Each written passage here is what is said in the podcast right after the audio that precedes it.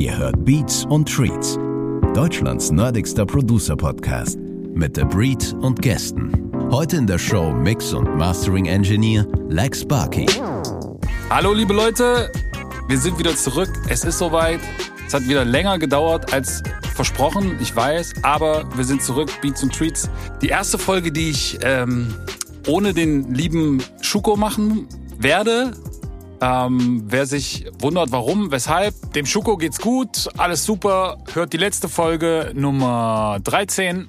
Da erklären wir so ein bisschen, warum der Schuko sich jetzt erstmal so ein bisschen zurückzieht. Ähm, und heute habe ich mir deswegen einen Gast geholt und das wird so ein bisschen das Konzept für die nächsten Sendungen auch werden, dass ich immer mit einem Gast arbeite.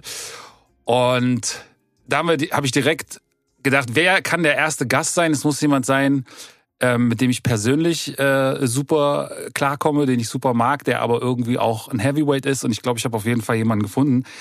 Äh, um ihn kurz anzumoderieren, das ist wahrscheinlich so derjenige, der den Deutschrap-Sound in den letzten Jahren geprägt hat wie kein anderer. Das kann man einfach sagen. Da sind äh, Leute wie Bowser, Palmos Plastik, Apache, Haftbefehl, Capital Bra, UFO. Und ich könnte jetzt noch eine Stunde reden und Namen aufzählen. Er hat eine Expertise in Mix und Mastering, die ich gerne hätte. Und ich glaube, jeder Produzent in Deutschland, unabhängig von Rap oder was auch immer für ein Genre, hätte direkt eine Frage, eine persönliche Frage, die, die er ihm irgendwie stellen würde, weil er irgendwas wissen will. Ähm, wie viele Gold- und Platin Awards hat, kann er selber nicht mehr ganz so genau sagen, aber es sind wohl so über 100. Und last but not least ist er äh, einer der liebenswürdigsten Menschen, die ich in dem Deutschrap-Game kennengelernt habe. Und jemand, der auch für meine Karriere nicht so ganz unwichtig gewesen ist, gehen wir auch später noch drauf ein. Ich freue mich wahnsinnig, mein lieber Freund Lex Barkey aus Berlin, aka Deine Snare ist wieder 2 dB zu laut. Herzlich willkommen. Guten Morgen. Boah, jetzt bin ich ein bisschen eingeschüchtert nach dieser Intro. Ah, das es ist alles wahr. Nichts davon ist äh, erstunken und erlogen. Es, es stimmt alles. Ähm, äh, Lex, wir kennen uns schon eine Weile und du bist, für die Leute, die es immer noch nicht gepeilt haben, du bist ähm, im Moment oder seit 2000, wann hast du angefangen mit Mix und Mastering? 2006 habe ich gelesen bei äh, Wikipedia, ja, was ungefähr. auch immer da ist. Ja. Ich kann es selber auch nicht mehr so genau beziffern, aber es müsste ungefähr dieser Zeitraum gewesen sein. Also, also natürlich habe ich vorher produziert und ja. auch natürlich die eigenen Sachen gemischt, viel gelernt, wenn man es schon überhaupt mischen nennen kann. Aber mhm. da fing es so an, dass so die ersten Aufträge reinkamen, ja. Genau. Und jetzt bist du quasi seit 15 Jahren da in diesem Game drinne und mittlerweile bist du quasi der Go-To Mixing und Mastering Engineer, gerade für ganz viele Deutschrapper. Also wer bei dir äh, ins Studio kommt, der sieht da auf jeden Fall auch eine ganze Menge Platten von all den Hits, äh, die in den letzten Jahren rausgekommen sind. Ähm, und natürlich machst du nicht nur das, du machst natürlich auch andere Genres, aber dafür bist du so ein bisschen äh, bekannt und der Tag hat auch nur 24 Stunden, wobei ich bei dir immer denke, ah, mhm. vielleicht hat er ein paar mehr. ähm, aber dafür bist du auf jeden Fall bekannt und jeder Produzent in Deutschland, der irgendwie mit äh, in diesem in diesem Genre arbeitet, hat wahrscheinlich mit dir auch schon irgendwann mal zu tun gehabt äh, und ähm, mit dir gearbeitet und wahrscheinlich auch sehr zufrieden gewesen. Du bist im Moment in Berlin, bist aber eigentlich Frankfurter, ne? Bist auch da geboren? Bist nee, du? nicht ganz. Nee. Also ich komme aus der Ecke, ähm, oh, so ein bisschen dörflicher Aschaffenburg die Ecke. Ähm, ja. Auch nicht direkt Aschaffenburg, aber da wollen wir jetzt nicht zu genau reingehen. Aber so, du bist, ich habe halt viel, bist ein richtiges Dorf also viel sozusagen. Ja, so 5000 Einwohner. Okay, krass. ja. Und wie lange ja. hast du da gewohnt?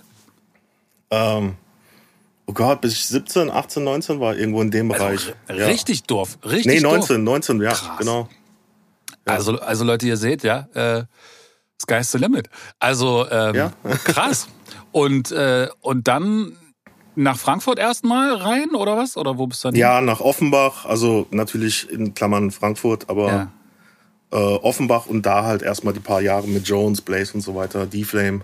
Ja. Genau. Deine, deine, dein Vater ist Amerikaner, ne?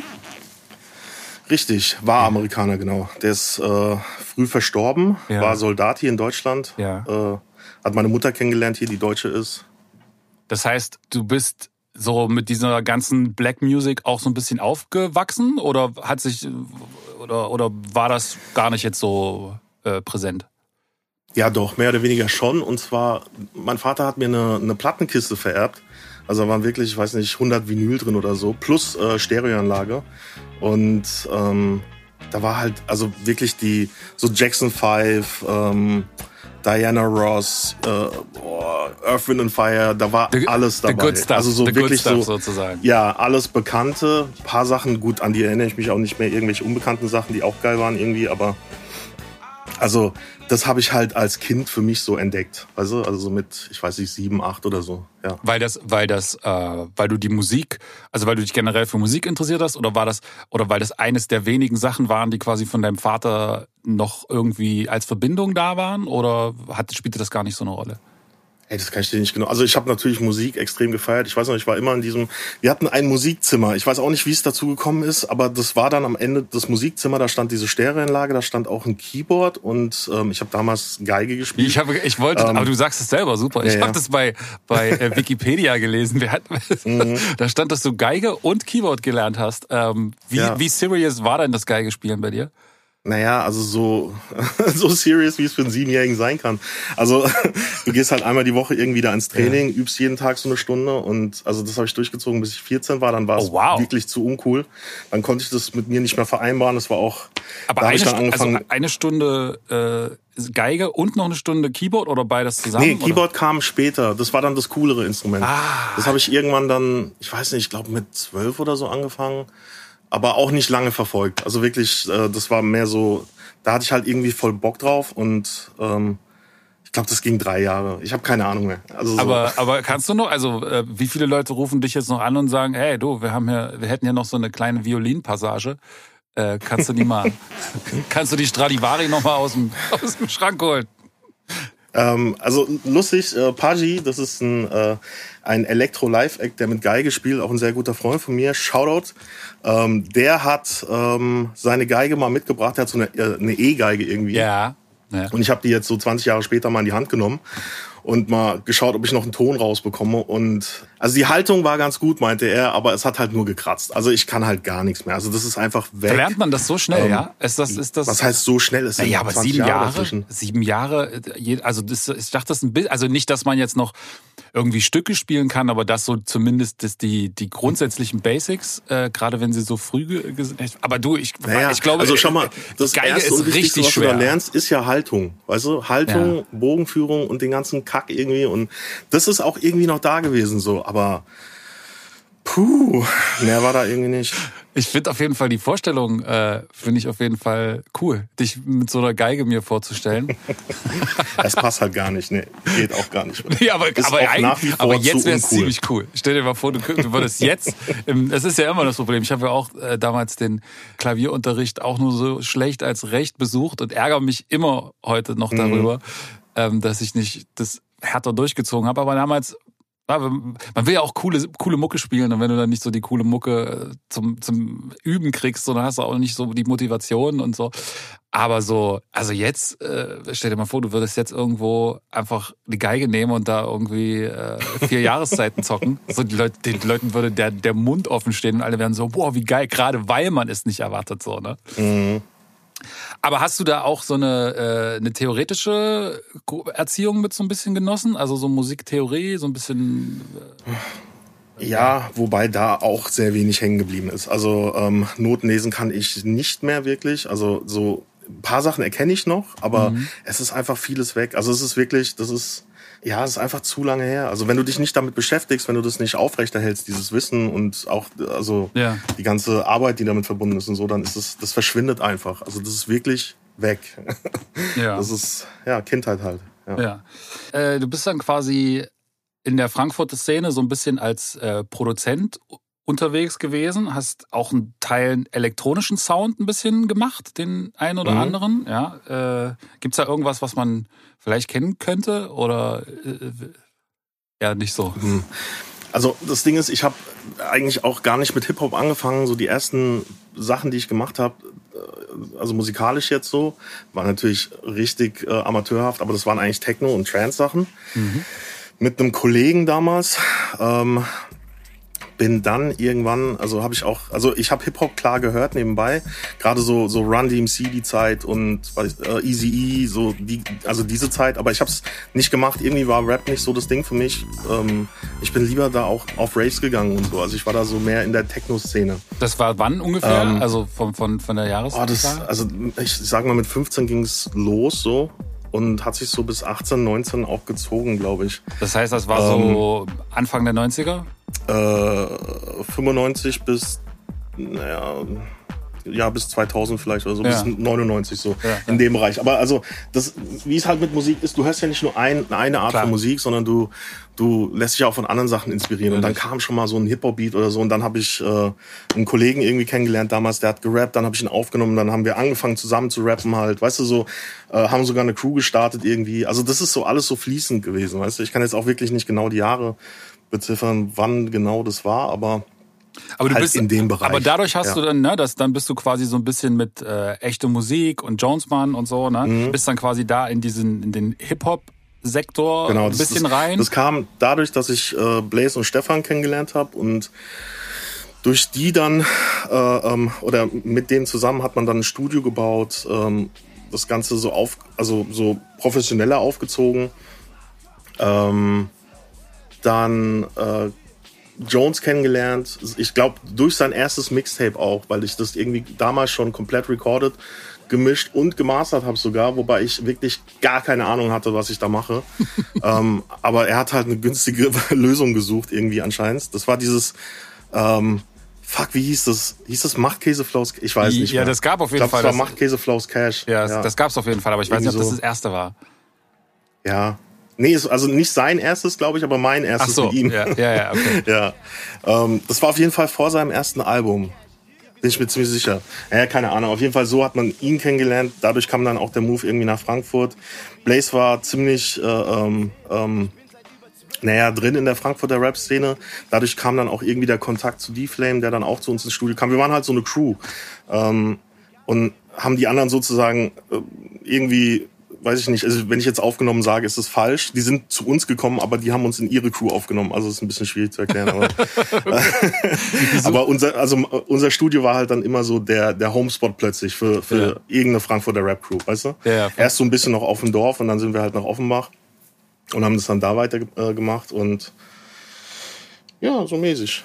Und dann hast du quasi, ähm, also einer, den die Leute auf jeden Fall kennen sollten, ist der Song äh, Fick dich von, von Jonesman. Den hast du, äh, genau. ja, hast du ja produziert. Der ist, der ist, das ist, glaube ich, der zweite Song, den wir zusammen gemacht haben. Das war genau auch in dieser Mixtape-Phase. Ja. Und ähm, äh, das hat aber, ich glaube, schon länger gedauert, bis er rauskam, weil irgendwie ganz viele Leute den nicht gefeiert haben, so von Plattenfirma und äh, Kollegen so da, weil es halt nicht Real Rap war und äh, die, diese Geschichten. Aber es kam dann irgendwie doch raus und war dann sogar irgendeinen Jamba-Klingelton-Hit und keine Ahnung. Ja, ist, also ich, ich glaube, dass dieser ja. Song äh, tatsächlich eine Menge Türen, also auch wenn es jetzt vielleicht jetzt kommerziell nicht der, der, der Riesendurchbruch gewesen ist, aber dass dieser Song auf jeden Fall eine Menge Türen aufgestoßen hat, gerade für, ich sag mal, auch so Künstler, die jetzt äh, dann gekommen sind, also auch für solche mhm. Bausa, was du Liebe nennst und so Sachen, ne? weil das da irgendwie so einer, zumindest in meiner Wahrnehmung, so mit der erste, vielleicht zusammen mit J Love,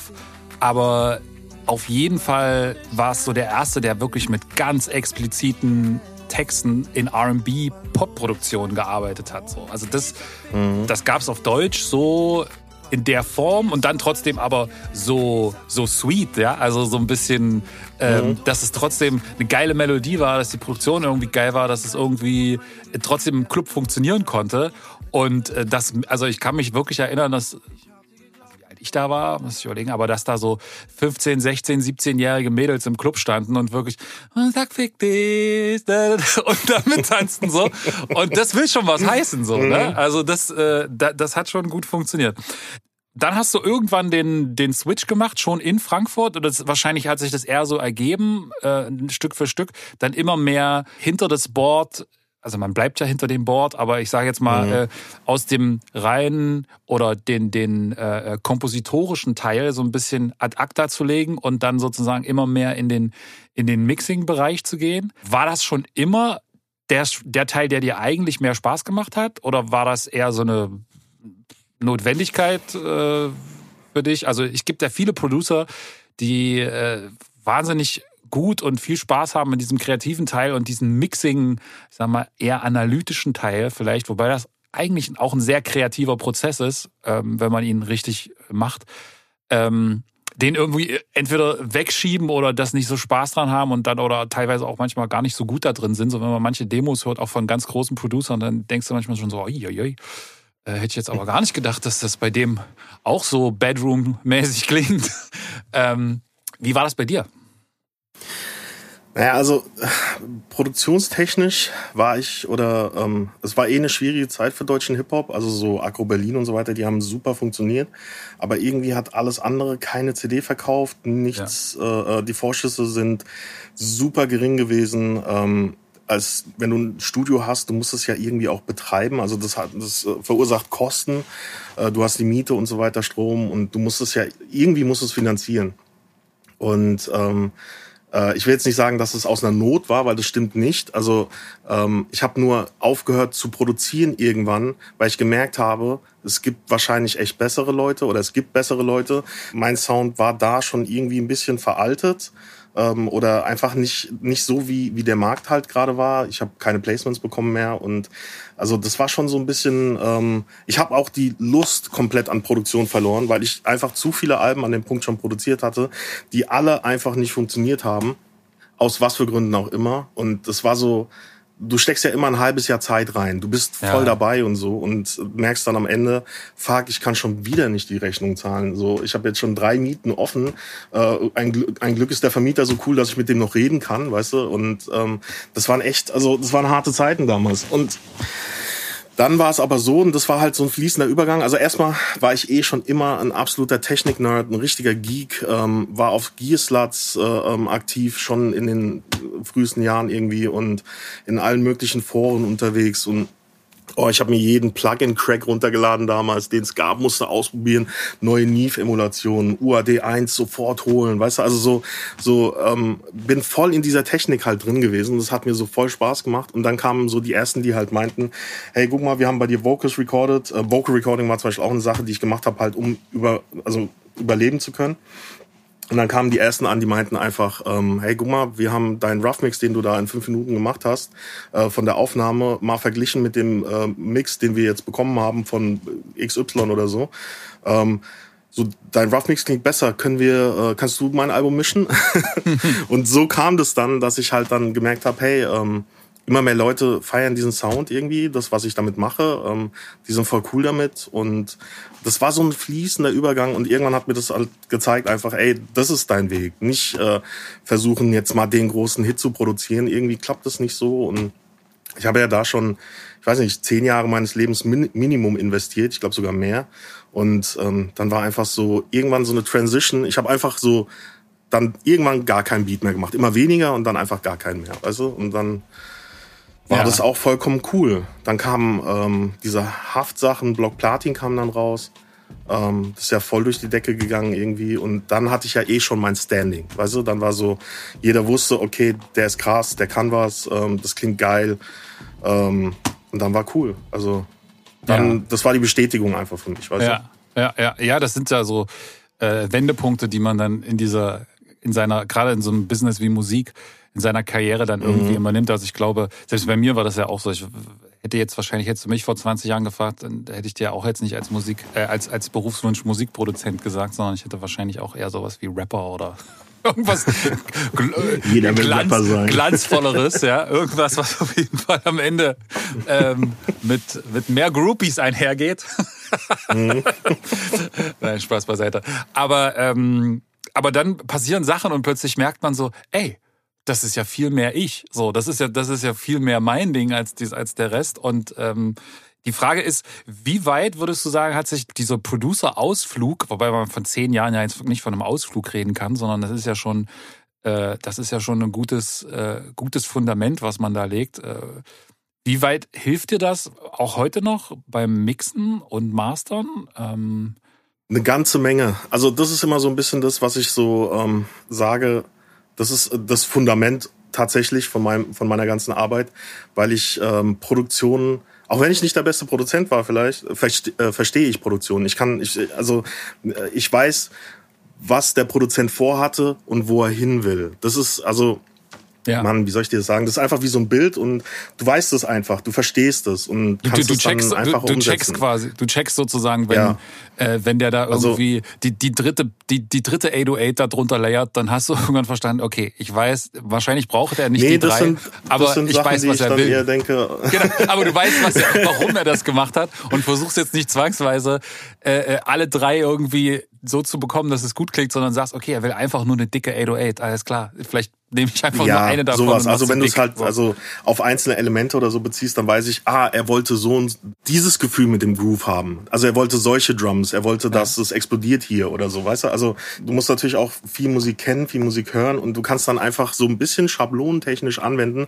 Ah, in die Richtung soll es gehen. Das ist dieses ähm, das ist diese Art von Beat. Weißt du, also ja. so, ich, ich glaube, ich sehe Produktion anders als andere. Also, wenn ich mische, sehe ich die Produktion anders als andere, so rum. Ja, ja. ich glaube, das, das hilft auf jeden Fall. Ja, ich glaube, dass man, dass man ähm, anders mischt, wenn man auch diesen Produzentenhut immer so zumindest mal halbseitig aufhat, sage ich mal.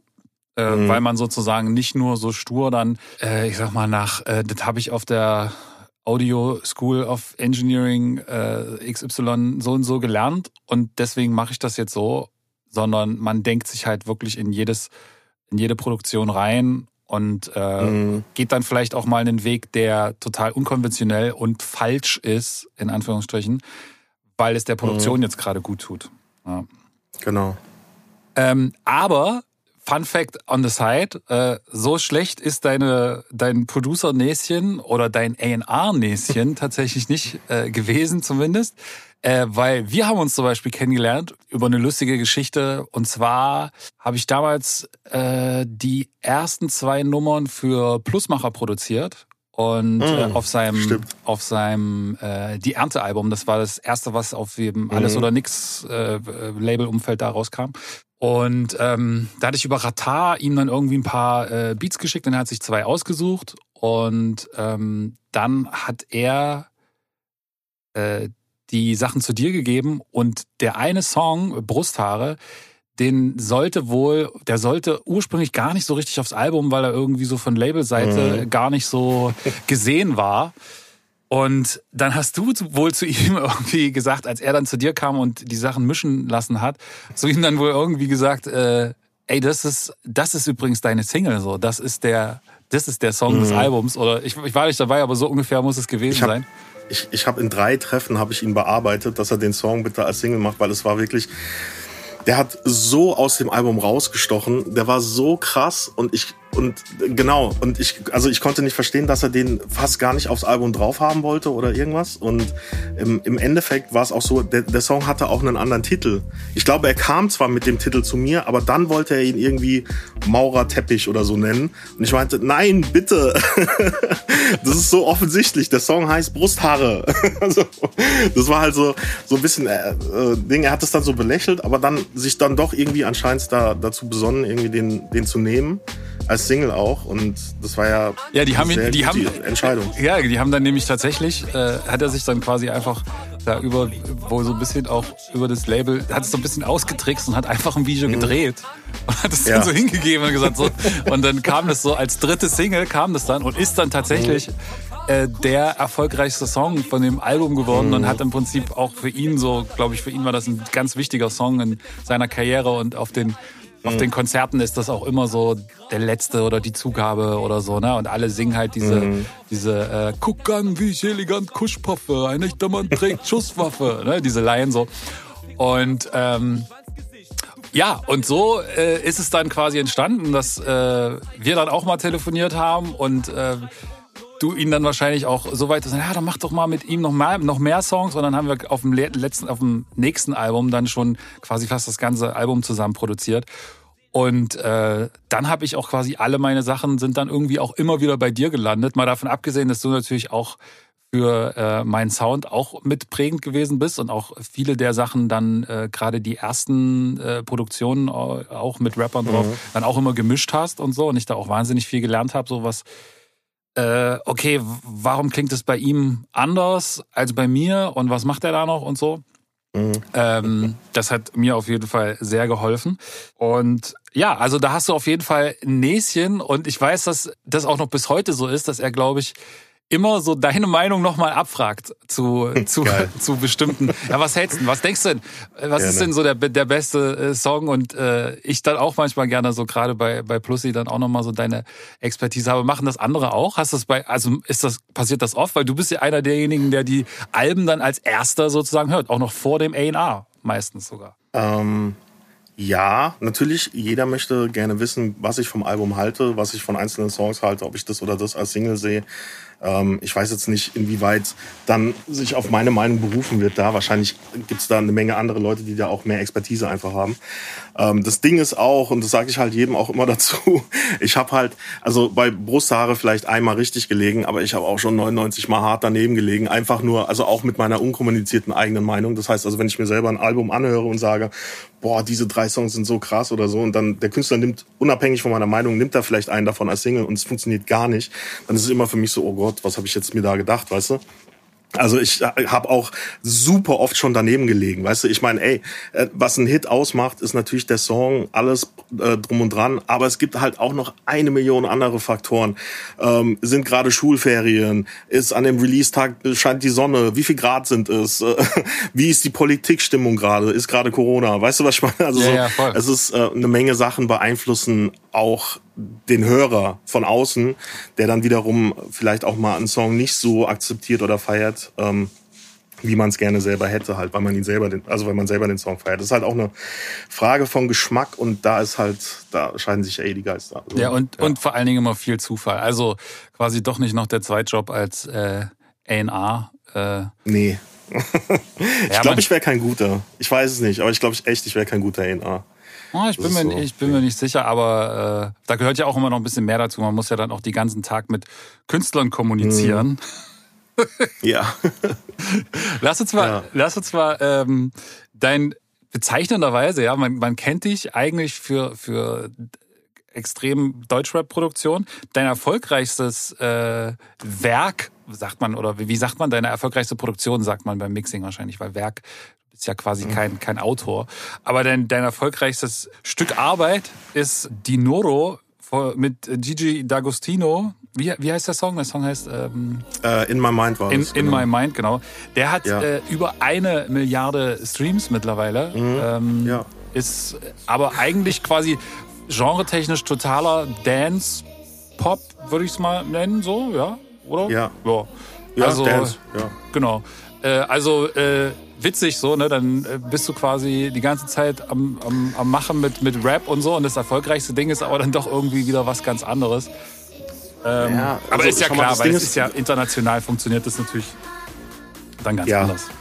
Gut, klar, das hat halt diese Vorteile, aber der Punkt ist eh, ich werde immer so ein bisschen, ähm, wahrscheinlich auch durch die Optik und so weiter, immer so in diese Hip-Hop-Schiene gedrückt. Klar, ich habe da viel Zeit verbracht, auch als Produzent. Ähm, also es ist klar, dass man mich da sieht, aber ich habe schon immer ähm, so den, also andere äh, ähm, Sachen gesucht, einfach Sachen, die mich inspirieren, andere Musik, ähm, weil ich, ich bin ja auch komplett aufgewachsen mit einer leicht klassischen Ausbildung. Dann habe ich diese, diese Soul-Geschichten gehört. Ich habe auch 80s Pop extrem gefeiert als Kind oder Jugendlicher. Jugendlicher in den 90ern dann halt. Und ähm, also Sachen, die zum Beispiel meine Mutter gehört hat oder so. Mhm. Ähm, ich bin einfach also komplett offen, was Musik angeht. Also keine Ahnung. Ähm, ich hatte eine Phase, habe ich so ein paar ähm, ähm, Metal-Geschichten übertrieben gefeiert. Ähm, das, das ist so eine Band gewesen, zum Beispiel Mustache oder so hieß die oder Mustache. Ich weiß nicht, wie man es ausspricht. Das ist irgendwann denen ähm, glaube ich, oder irgendwo so aus, ich habe keine Ahnung mehr, woher die kamen. Auf jeden Fall so, also ich bin komplett offen, was Musik angeht. Wenn es geil ist, ist es geil und dann gefällt es mir. Natürlich höre ich größtenteils äh, Hip-Hop, selber auch privat, höre aber auch ganz viel Soul und äh, ganz viel Dance, weil es einfach, das, das sind die Sachen, die mich am meisten triggern, die, die am meisten mir jetzt gerade so eine gute Stimmung geben beim Autofahren oder sonst wo, weißt du? Aber ähm, trotzdem bin ich wirklich offen für alle, alle Musikrichtungen eigentlich und das spiegelt sich oder hat sich auch immer schon in meiner Arbeit halt wiedergespiegelt. Ich habe keine Ahnung, damals, als ich, während ich äh, Jonesman produziert habe, habe ich auch, ähm, das war voll cool, mein, mein Studionachbar äh, damals in, in der Kaiserlei, der hat mich in in ein Projekt mit reingeholt. Das äh, äh, war Captain Jack, irgendwie ein weiteres Album mit, äh, Stimmt. ich weiß nicht, ähm, Stimmt. Das war der dritte Captain Jack, glaube ich, zu dem Zeitpunkt. Ähm, also die sind ja da ziemlich ausgetauscht worden. Wobei, ich glaube, nee, der erste ist sogar gestorben. Der, eine so, ist, der, eine ist, der erste ist gestorben, ja. ja, ja, ja, genau. Ich weiß auch nicht mehr. Und auf jeden Fall, und es war aber auch die siebte Sängerin oder so. Also es war eh so ein, so ein, so ein wir tauschen hier alles aus Projekt. Ja, so wieder, wie das in den 90er Eurodance-Projekten halt so ja, war. Ja, voll. Aber das, das war halt einfach cool und ich habe das auch also wirklich genossen, auch wenn es auch wieder nicht erfolgreich war. Aber ähm, da einfach ähm, auch mal andere Sachen zu produzieren. Ähm, gut, die wollten mich halt äh, da drin haben wegen den Hip-Hop-Einflüssen, okay.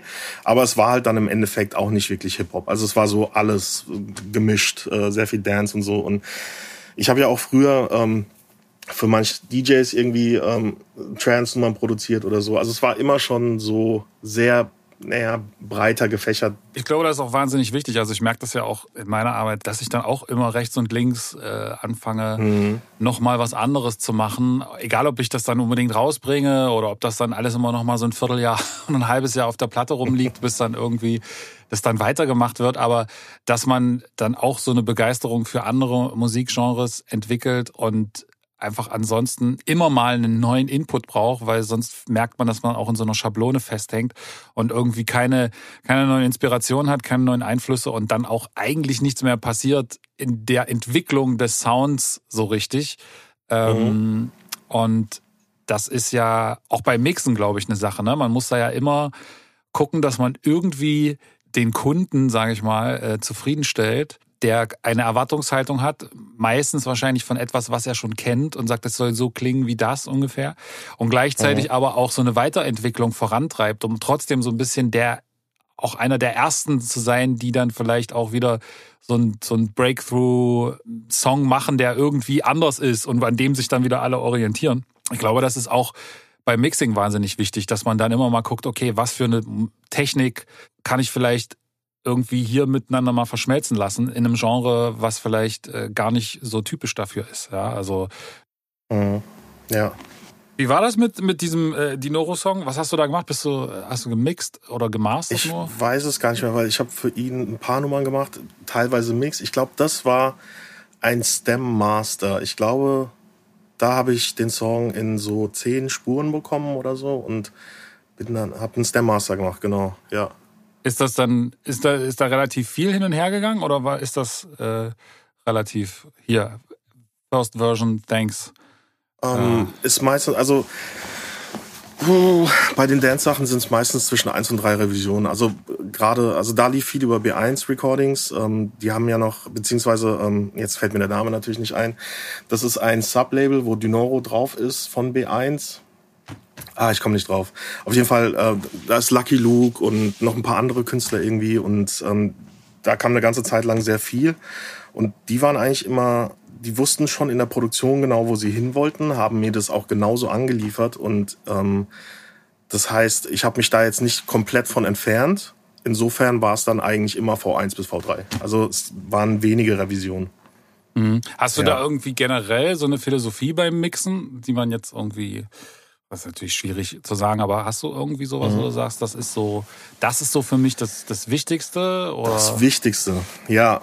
Äh, check den fucking Rough Mix. Ähm, hör dir den scheiß Rough Mix an und versteh ihn. Versuch das zu fühlen.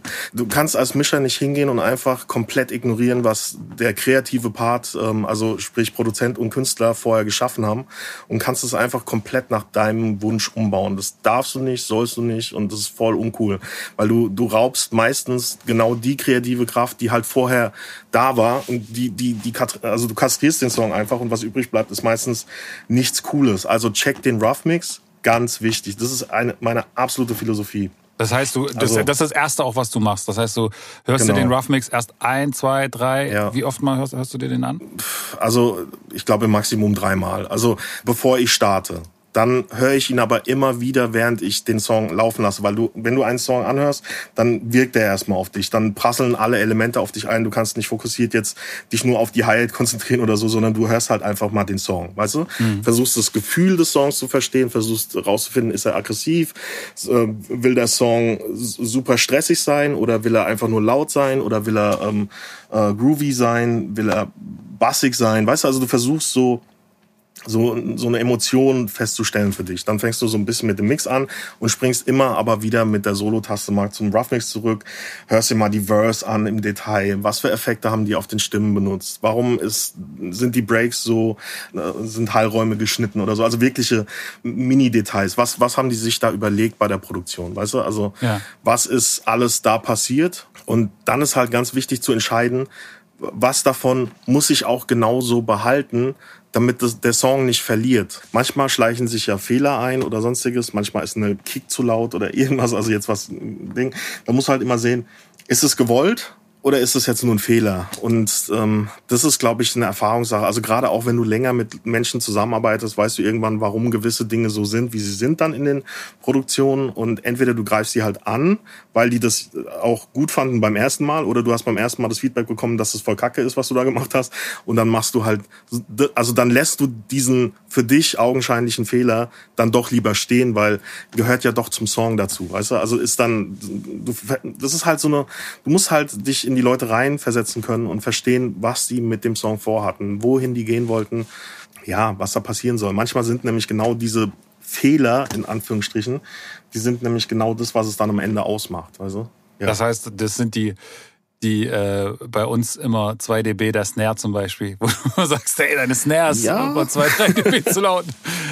Und, ja. äh, aber ich finde es dann im Nachhinein immer äh, also für mich klingt sie dann gar nicht leiser, aber äh, mhm. Anscheinend ist es tatsächlich so. Wahrscheinlich habe ich da so, so ein. Nee, ähm, also Snare zu laut oder ähm, so manche Kick äh, zu laut oder so. so also so, solche Fehler sind meistens, äh, weil die Leute in Limiter reinmischen und der schon bei 7, 8, 10, keine Ahnung, dB äh, äh, Gain Reduction ist und halt alles gnadenlos runterzieht. Und beim Mastern, ich arbeite viel dynamischer, also ich mache nicht solche riesen Reductions, ähm, weil einfach, also Ah, jetzt habe ich den Faden verloren. Naja, weil, weil, ähm, weil du sozusagen die, äh, die Lautstärke anders rausholst. Ja, dann. ach so, genau. Und das Ding ist, ähm, wenn du jetzt äh, also in einen Limiter reinmischt, der bügelt halt alles komplett flach.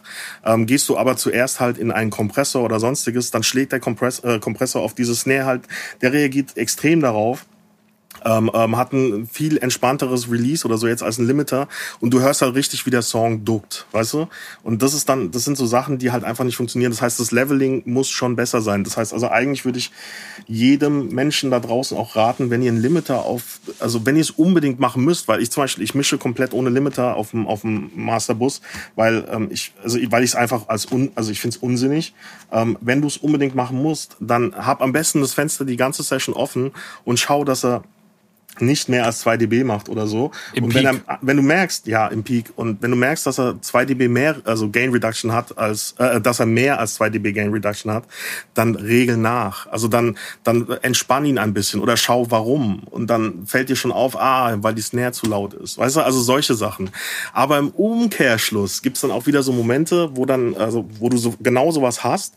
Und ich merke dann aber beim, beim Mischen oder beim Mastern, dass, ähm, der, der Song gerade, also dass die Snare zum Beispiel, jetzt bleiben wir bei der Snare, dass die voll ihre Wirkung verloren hat ähm, und im Rough Mix viel geiler geklungen hat. Oder letztens hatte ich das, das ist ein gutes Beispiel mit äh, Burek, auch ein Kollege hier, ein neues Signing von Hit Impulse. Ähm, der hatte mir einen Song gegeben und hat äh, seine Masterkette runtergenommen, hat mir, das war ein Stem Master, hat mir so ein äh, äh, den Song exportiert in Kick, äh, Rest der Drums und so weiter. Ähm, ich glaube 10, 15 Stems waren's und er war dabei, während wir das gemacht haben und er meinte so, hey, die Kick ist irgendwie nicht so. Und ich höre mir den Rough Mix an, ich so, ja, stimmt, die ist irgendwie komisch. Und dann war es wirklich so, dass diese Kick richtig scheiße geklungen hat. Aber nach, ähm, ähm, wir haben sie dann nochmal ex äh, äh, exportiert aus seinem Laptop raus und zwar mit dem kompletten Master Preset, was er da drauf hatte, Isotope irgendwas. Und mhm. dann hat sie wieder voll funktioniert. Also ich habe sie dann so rübergenommen in mein Projekt und dann hat sie auch genauso geklungen, wie sie hätte klingen sollen im Endeffekt, also manchmal ist halt, muss, man muss halt checken. Also manchmal ist es auch voll wichtig für einen Sound, dass er dann doch diese Kette bekommt, weißt du, weil er sonst nicht so klingen würde. Also hätte ich das Problem jetzt lösen müssen, hätte ich mir halt einen Limiter draufgezogen und den auch 10 dB runtergezogen, so wie er es gemacht hat, weißt du, so, ja. ähm, um den Sound halt wieder zu reproduzieren. Ich hatte ihn zum Glück in dem Fall halt vor Ort und er hat es mir einfach so rausgezogen und ich habe halt dann diese von ihm bearbeitete Kick halt einfach selber nochmal so ein bisschen umgeformt, dass sie dann auch wirklich gut ist, weißt ja. du? Weil sie war dann halt erstmal einfach nur platt. Aber sie klang viel geiler. Also es war halt wirklich so. Das ist, ähm, ja, naja, es ist, es ist, ist manchmal so. Ja, es ist auch manchmal schwierig. Also aus der, aus der Produzentenperspektive, du musst ja trotzdem immer den Künstlern Demo-Mixe schicken oder äh, quasi Mixes. Ne? Mhm. Wenn du jetzt, wenn ich zum Beispiel den Mix mache, aber du dann das Master, dann wollen die ja irgendwie trotzdem den Mix vorher hören. Und wenn du denen dann quasi so, so leise Mixe schickst, dann haben die schon das Gefühl, dass es dann nicht mehr so geil ist und du musst ja immer irgendwie ja. diese, diesen Loudness War auch in dieser Demo-Phase schon irgendwie mitmachen. Mhm. Weil natürlich kann man einfach lauter machen, aber weiß ich nicht. Da möchte ich mal, mal ganz kurz nochmal eingreifen. Schau mal, du kannst ihn ja ohne Limiter mischen. Du kannst ja dann den Limiter drauf machen fürs Demo, weißt du, aber dass du halt erstmal den Mix machst, vielleicht ohne Limiter einfach. Weil im Endeffekt reicht's ja auch, wenn du einfach dein Interface aufdrehst bis zum Anschlag, weißt du? Also ja, ja. das sind so, so die Punkte. Das und du kannst ja auch einen Limiter draufhalten für Peaks oder so, 2 dB machen damit, alles cool, weißt du? Es ist nur dieses, den voll reinzudrehen. Am besten noch ein SSL-Kompressor davor, der 10 dB macht und äh, das ist einfach so, das ist Overkill. Das ist, äh, es ist auch dann im Nachhinein so schwer oder schwierig, diesen Sound auch wieder herzustellen, wenn es denn nämlich so funktionieren sollte. Ja, weißt du? also, da kommen wir nämlich zur zweiten Frage. zur zweiten Frage, wie löst so du, Ding. wie löst du denn äh, diese diese sogenannte Demo-Locked-Sperre. Also die kenne ich ja schon zur Genüge. Ähm, ich mhm. glaube, als Mixing-Engineer ist das immer noch mal eine Spur härter, weil sie wollen natürlich, dass alles besser klingt, aber eigentlich soll alles so klingen, wie es war. Wie der Rough Mix. So, wie der ja. Rough Mix. Ne? Ich habe dann immer so dieses, ja. äh, pass auf, ja, da kommt immer erstmal, ja, ich weiß nicht, mhm. oder irgendwie, hm. und dann sage ich, pass auf, hör dir den jetzt mal drei Tage lang an und dann hörst du dir nochmal dein, deine Referenz, deinen Demo-Mix an und wenn er dir dann immer noch besser gefällt, dann ist okay. Mhm. Aber mach erst mal. So. Und eigentlich löst sich damit das Problem immer von selbst. Aber äh, wie ist das bei dir? Nein. Also ja, äh, ist, ist also natürlich auch mein Tipp, bitte check's einfach nochmal über Nacht oder schlaf mal drüber. Punkt eins. Ähm, Punkt zwei, ähm, es ist natürlich so, dass heute alles so schnelllebig ist. Die meisten Nummern müssen innerhalb von 24 Stunden fertig sein. Warum auch immer, weil wieder irgendein Release verschlafen wurde oder so. Keine Ahnung. Auf jeden Fall, also es ist gar nicht die Zeit für großartige Diskussionen oder schlaf mal drüber oder sonstiges.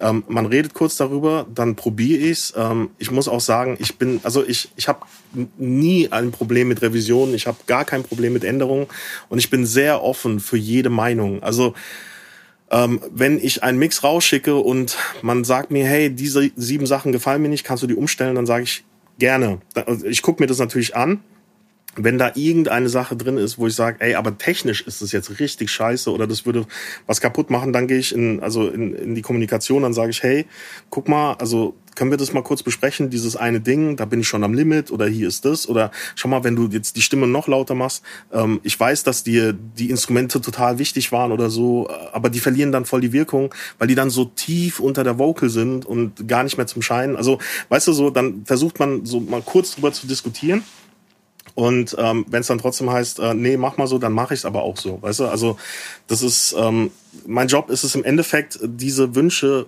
umzusetzen. Also dass es wirklich halt, dass es trotz vielleicht manchem komischen Wunsch oder so am Ende des Tages immer funktioniert. Weißt du? Das ist so das Wichtigste. Ich glaube, das ist eine ganz wichtige Eigenschaft, die man da auch in dem Job braucht, dass man das mhm. Ego so gut es geht aus dieser Gleichung irgendwie rausnimmt und nicht ja. das Gefühl hat, oh, der hat jetzt sieben Änderungswünsche, jetzt bin ich ja, mhm.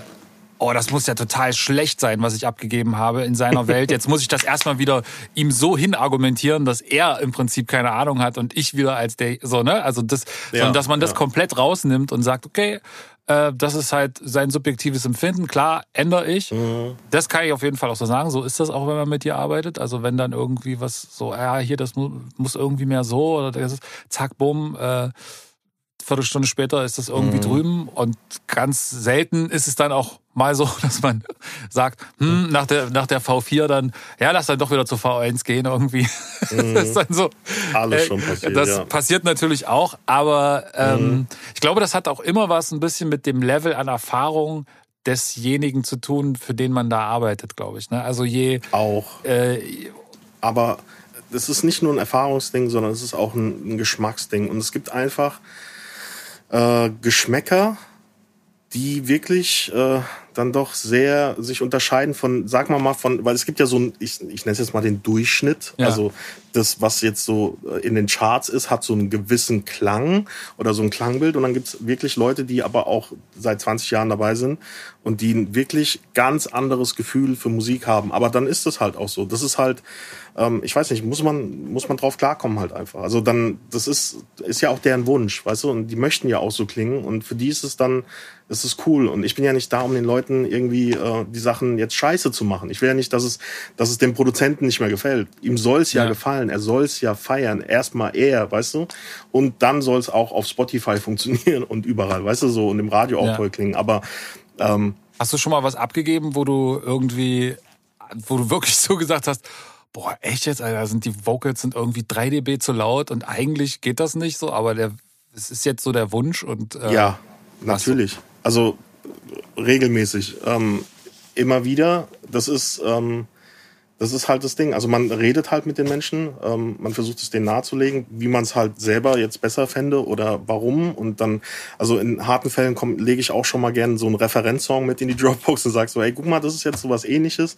Das klingt jetzt so und das andere klingt so. Und meinst du nicht, dass wir uns da ein bisschen annähern sollten oder so? Weißt du, also es ist, wie gesagt, ich versuche immer natürlich mit den Menschen zu reden, aber hat, jeder hat halt trotzdem seine eigene Meinung. Und darf er ja auch haben, ist ja sein Song. Ist ja nicht mein Song. Weißt du, das ah, ist ja, ja, ja, Also, ey, wenn du dein Auto jetzt äh, neongrün lackieren willst, do it, weißt du? Weil irgend, am Ende des Tages, irgendjemand wird da draußen an der Ampel neben dir stehen und sagen, boah, miese Karre, Alter. Ja. Weißt du? Und so, das, dasselbe mit einem, in Anführungsstrichen, schlechten Mix oder so. Also ne, ne, ein Mix, den ich jetzt selber nicht so toll finde, weil da ein, äh, ein grober Fehler ist. Zum Beispiel, wie du gerade sagst, Bokus, äh, 3 dB zu laut. Finde ich jetzt voll kacke vielleicht oder so, weißt du, aber man kann es ja trotzdem noch anhören und im Endeffekt pff, der Spielraum auch von Sachen, die man ausprobieren kann, ist riesig. Ich habe zum Beispiel zwei Künstler, äh, lustigerweise beide sehr nah. Die haben ähm, also der eine liebt seine Vocals so circa drei bis fünf dB überm Beat, der andere eher so drei bis fünf dB unterm Beat und dann haben die einen Feature-Song gemacht und das war der Horror. du, ich habe halt beide draufgepackt, hab den Vocal-Sound aber eher so gemacht, wie es halt von dem, also wie er auf dem Album des Künstlers ist, äh, Künstler A, sage ich jetzt mal und ähm, ist ja auch cool. Dann kam Künstler B und meinte, ja, nee, Vocals zu leise. Ich so, hm, ja, okay, dann ein bisschen Vocals lauter gemacht, so in die Runde geschickt, dann Künstler A, nee, Vocals zu laut. und dann war so, hey, ähm, wollt ihr das untereinander irgendwie kurz ausmachen? und jetzt ist halt am Endeffekt so, dass der eine ein bisschen lauter ist als sonst und der andere ist ein bisschen leiser als sonst. So hat man den Kompromiss gefunden irgendwie, weißt du? Aber das ist so, ähm, so Sachen passieren halt auch. Also, sehr, ja. ja. Ähm, hm. Du machst ja fast alles, machst so äh, remote auch, ne? Also du sitzt quasi bei dir im Studio, mhm. kriegst Sachen geschickt, schickst Sachen raus. Ja. Ähm, wenige Sachen machst du, glaube ich, dann auch mal in einer Session, aber glaube ich sehr, sehr selten, dass Leute tatsächlich zu dir mhm. kommen und dann sozusagen daneben sitzen. Ist dir das lieber oder? Ja, also ich mag besuchte Sessions ungern oder weil, man, das hat alles mit um zu mischen, du hast 100 Elemente, du, du jonglierst die wie so ein Ball, weißt du, so, äh, wie ja. so Bälle, so, das ist ja. so, das baut sich äh, autistenmäßig so vor dir alles auf und du bist Minority Report mäßig da und drehst das eine und hier in der Luft und so und ich kann nicht in diese Zone kommen, in diesen Trance-Zustand, wenn äh, jemand neben mir sitzt und Fragen stellt und sagt, hey, kannst du nochmal die Snare lauter machen ein bisschen? Das ist so, dann bin ich aus meinem Workflow komplett raus, weil ich arbeite so durch, weißt du, also so, wann der Song läuft und ich fliege so mit den Fadern und Plugins und so und dann läuft der Song wieder und ich bin immer noch da drin. Ähm, und solche Zwischenrufe, die bringen mich dann raus und ja. dann verliere ich irgendwann die Objektivität für den Song, weil ich dann eine Stelle zu oft gehört habe oder irgendwas. Und dann, das ist, also es ist schwierig. Ich habe es probiert, es ist nicht so meins. Also ähm, jetzt habe ich vorhin natürlich gesagt, Burek saß mal dabei. Ja, der produziert hier halt bei uns mit im Haus und er hat mich gebeten, ob er mal daneben sitzen darf, um einfach zuzuschauen. Weißt du? Ja. Und das war halt auch so der Move. Also er hat halt dann nicht, er hat halt nur begeistert so daneben gesessen und geschaut, was ich mache. Weißt du? Und hat halt nicht ja. versucht, mich zu kontrollieren. Was ich ja. natürlich äh, äh, mag und liebe, ähm, ist im Nachgang dann zum Beispiel, ähm, also da arbeite, so arbeite ich mit äh, UFO, RAF, Bones und so weiter ganz viel, weil die ja auch in Berlin sind. Ich, ich mache das Album, beziehungsweise ähm, am Anfang natürlich erstmal die, die wichtigen Singles und dann kommen die vorbei. Das heißt also, der Song ist fertig, ich habe schon rumgeschickt und wenn die sagen, ja, oh, wir wollen hier noch Adlib schieben oder das oder das machen, dann kommen die vorbei man sitzt dann da und ackert dann so ein paar Songs ab. Also äh, man hört sich die ein paar Mal an, da kommen diese Einwürfe von wegen, hey, lass mal das noch ausprobieren oder hier oder so, weißt du, mal ein paar Breaks setzen oder irgendwas. Also meistens oder eigentlich ganz oft gar nichts, was mit Mix zu tun hat, sondern wirklich nochmal in die Produktion zurückgehen, einfach jetzt, wo man es gemischt gehört, also hört. Mhm. Aber ähm, das mag ich dann. Also es darf nicht zu viel werden, weil mir das halt eine Menge Zeit kostet auch, aber das ist okay. Ich mag es nur nicht, wenn ich halt wirklich von Scratch anfange, also bei Null. Wenn, ja. wenn ich die Session öffne, ich, ja. ich färbe mir die Spuren ein und bla und trinke mal einen Kaffee dabei und das ist so, da bin ich in the zone. Da ist auch mein Telefon umgedreht, da gehe ich auch erstmal nicht ran so und ähm, das ist halt einfach, da, da möchte ich keine Störung. Also, ja, das kann ich, kann ich zu 100 Prozent nachvollziehen. Ja, das ist, äh, ja. Äh, ist auch so ein bisschen wie wenn du so in solchen Writing-Sessions bist und dann so from the scratch so einen Song machen musst und du bist dann der Typ, der quasi der Producer mhm. ist und muss das Technische alles machen. Und dann bin ich ja auch so, dass wenn man so ein irgendwie ein Instrumental macht oder einen Song baut, dass man dann so tausend Sachen ausprobiert und so viele Sachen sind quasi falsche Ab Zweige, die nicht funktionieren. Mhm. Und wenn dann die ganze Zeit einer daneben sitzt, der dann schon sagt so, hey, das klingt doch jetzt komisch, nee, lass mal anders machen. Und denkst du, ja, Mann, ich lass mich mal kurz noch äh, ja. in jede Pfütze reinspringen. Vielleicht kommt ja irgendwo ja. ein hübsches Bild raus. Ähm, mhm. Das ist, ist so ein bisschen ähnlich. Aber was ich ganz interessant fand, ist äh, so, du hast gesagt, du ackerst dann so durch. Ne? Wie ist das bei dir mit so Pausen machen und Ohren refreshen? Das finde ich ja immer ist nicht mehr ganz so schlimm wie früher, aber ich habe mhm. manchmal immer noch so dieses Ding, dass wenn ich dann am nächsten Tag mir Sachen anhöre, dann denke so, hi, also so halbfertige Mixe dann irgendwie reinhöre mhm. und denke so, hi, was war denn da gestern los, Alter? Was ist denn mit dem mit dem äh, Percussion Loop, Alter, der ist ja mhm. way too laut oder äh, was auch immer so. Und man hat da irgendwie eine halbe Stunde dran rumgetreakt an dem Tag vorher und am nächsten Tag hörst du es mit frischen Ohren an und denkst so, ja, der muss halt einfach 3 dB leiser, das muss ein Stück nach rechts rein. Ja, da funktioniert's doch. Was war denn jetzt das Problem gestern? So, äh, wie machst du das? Also wenn du da zwölf Stunden Schichten bei dir ist ja mhm. gar keine Seltenheit. Ähm, Pausen, also ja, so wie du sagst, die sind übertrieben wichtig. Ähm, die Arbeit macht mir aber auch schon viele Pausen. Also alleine, wenn ich einen Mix beende, muss ich ihn ja erstmal rausbouncen, dann ist ja erstmal komplett Stille, weißt du? Und dann äh, mache ich mir auch einen neuen Kaffee und mache mal das Fenster auf, weißt du? So, ähm, vielleicht gehe ich vor in die Küche. Ähm, also ich, ich, ich springe nie von einem Mix in, sofort in den nächsten. Also da ist immer eine Pause. Ein ganz wichtiger Punkt ist auch, dass halt, es ist ja nicht nur Mischen oder Mastern, was ich den ganzen Tag machen muss.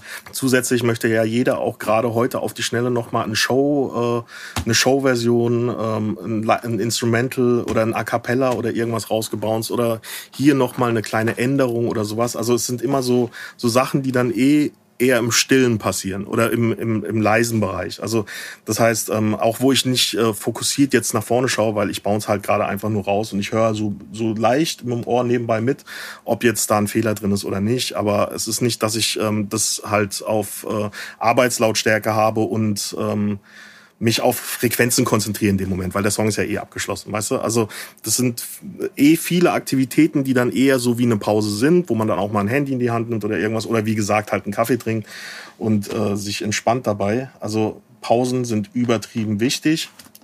Ähm, ich muss aber auch dazu sagen, also ermüdete Ohren habe ich fast nie äh, ähm, seit, seit ich meine neuen Speaker habe. Also das war früher ein richtiges Problem mit diesen ähm, Adam-Speakern. Da habe ich echt, ähm, ich, also E-Fatigue. Ich war am Ende des Tages wirklich immer Oh, ich wollte keine Musik mehr hören, ich wollte keine Musik im Auto hören, ich wollte nichts mehr hören, ich wollte einfach nur am liebsten Stille in so einen Wassertank rein oder so. Und einen Speaker gewechselt irgendwie vor ein paar Jahren und seitdem ist es äh, Happy Mixing den ganzen Tag. Also es ist wirklich, es, äh, es ist oftmals auch gerade abhängig von sowas. Und ganz wichtig, nie zu laut arbeiten. Wobei ich doch eher manchmal auch mich äh, von der Emotion vom, vom, mhm. vom Song oder so, so mitreißen lasse und dann drehe ich noch mal einen Tick mehr auf und äh, keine Ahnung äh, feiert es dann extrem, aber ähm, das sollte man nicht auf Dauer, weil das macht halt auch sehr schnell müde und ähm, Okay. Aber Pausen Aber, aber das heißt, wie lang, wie lang am Stück bist du dann so in so, wie lang kannst du in dieser Zone sein? An einem Song jetzt? Also wenn es mehrere sind, ist klar, aber wenn jetzt an mhm. einem Song, also wie lang mischst du, ich sag jetzt mal so einen Durchschnitt, Rap-Song, neuer, mhm. neuerer Art, so, ne? Ist, kann man das irgendwie sagen oder ist das nee, immer unterschiedlich? Also, hey, es gibt Songs, die, äh, die sind nach einer Stunde fertig tatsächlich. Ähm, wenige Spuren, viel Vorarbeit geleistet worden, äh, wenn mir die Hallräume und so schon mitgeliefert werden oder irgendwas. Also wirklich, wo ich so, dann höre ich mir den so an, mache ein paar Feineinstellungen und das war schon. Es gibt aber auch Songs, da sitze ich halt wirklich äh, komplette zehn Stunden dran, wobei nicht am Stück. Also es, das vielleicht noch mal zu den Pausen dazu gesagt gesagt, ich merke meistens schon so nach zwei Stunden oder drei Stunden, besonders wenn irgendwas ist, zum Beispiel eine schwierige Vocal. Ich habe jetzt einen, einen, sehr schwierigen Vocal Mix vor oder äh, was heißt vor mir, also ich bin da gerade dran. Und äh, wenn man eine Sache im Loop hört und zu oft, also wenn du diese Verse jetzt, diese, diese Strophen-Vocals einfach zu oft gehört hast jetzt, schon eine Stunde vielleicht oder so, dann musst du Stopp drücken. Dann geh raus, rauch dir eine Kippe, irgendwas, ähm, rede mit Menschen, lass die Ohren resetten, weil ähm, irgendwann geht's halt einfach nicht mehr. Man, dann, dann endet man nämlich genau bei dem, was du sagst, äh, Percussions 8 dB zu laut am nächsten Tag. Weißt du, also wenn du, das ist ja auch das Problem, das du beim Produzieren eher hast. Du bist ja viel mehr oder viel länger in den einzelnen Elementen, bis du den Loop rausgesucht hast. Dann baust du ihn ein, dann, dann tweakst du ihn, dann machst du das Arrangement für den Loop. Also wo soll er überall kommen? Weißt du, so, dann, dann gehst du nochmal ans Tweaking ein bisschen. Also du warst jetzt viel zu lange an einem Element und hast den, also dein Gehirn filtert den Beat die ganze Zeit schon immer weiter aus drück den Beat und alles andere immer weiter weg, damit du dieses eine Element da raushörst.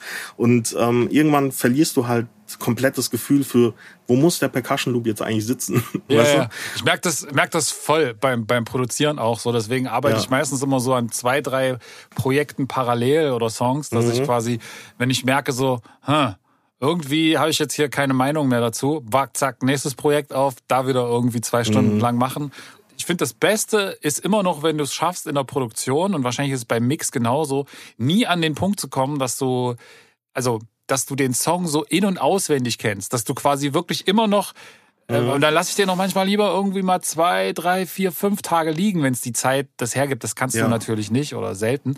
Ähm, nee. ja. Dass man irgendwie dann wieder an den Punkt kommt und im besten Fall sagt, oh, ich habe noch so ein vages, so ein vages Bild von dem Song im Kopf aber so richtig kann der jetzt nicht mehr alle einzelnen Elemente so aufbauen und ich weiß auch gar nicht mal, wie genau das Arrangement gewesen ist. Und dann so ein Ding wieder hören und du hörst sofort, oh, warte mal hier, an dieser einen Stelle, oh, irgendwie, da ist der Groove komisch. Irgendwas zieht mich hier raus. Oh, das stört mich. Oh, das müsste eigentlich mhm. lauter.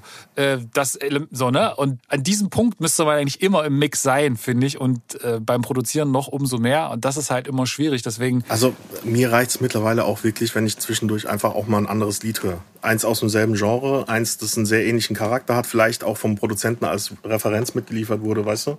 Einfach ja. das Ding nochmal zu hören, um einfach wieder so, so, das ist wie so ein kleiner Reset und dann dann wechselst du wieder zum Mix rüber und du hörst sofort, ah, ich bin off mit irgendwas. Viel zu hell geworden, viel zu das. Ähm, oh Gott, warum habe ich die 808 da hingesetzt? Weißt du, also so sowas fällt dir dann sofort auf, eigentlich. Also wobei, ja gut, es ist halt bei mir immer dieses dieses Erfahrungsding. Ich mache das halt den ganzen Tag und ich mache es halt auch schon seit keine Ahnung wie viel Jahrzehnten jetzt schon fast. Und dann ist halt ist klar, bisschen einfacher. Aber wie du sagst, mal liegen lassen ein bisschen, ob es jetzt ein paar Stunden sind oder ob es ein paar Tage sind, das hilft auf jeden Fall enorm, um wirklich nochmal so ein, so ein anderes Bild dafür, also ein frisches Bild dafür zu bekommen einfach. Ja. Ähm, ja. Mit was fängst du bei dir an? Auch ganz klassisch diese äh, Drums und äh, Bass müssen zuerst stimmen und dann kommt der Rest äh, und dann kommt zum Schluss die Vocals oder ist es tatsächlich anders? Und ist es auch eher der, der Refrain, mit dem du anfängst oder gehst du ganz klassisch äh, vom Intro an und baust dann einfach was?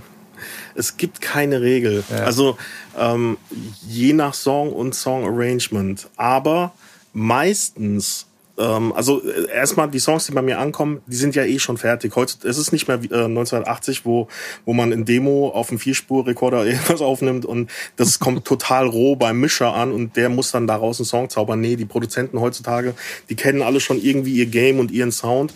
Die haben da schon alles bearbeitet. Die Kick soll eigentlich schon so klingen, wie sie klingt und so weiter. Also es ähm, der Rough Mix klingt ja auch schon immer irgendwie einigermaßen gut. Also es ist schon ein Lied, weißt du? Also du kannst es ja schon erkennen. Da ja, ja. Ist ja jetzt noch nicht, ist ja nicht komplett roh. Also Rough Mix ist ja eigentlich auch schon echt mittlerweile der falsche Begriff. Eigentlich muss es wirklich immer Demo heißen, weil das Demo ist, das hat schon so, das kann man jedem zeigen. Das ist schon ein fertiges Lied. Also das hat wirklich schon so den Punkt. So, ich bekomme die Spuren, ich lade sie rein. Gut, Vocals sind meistens ungemischt, die mute ich eigentlich in 90 Prozent der Fällen immer.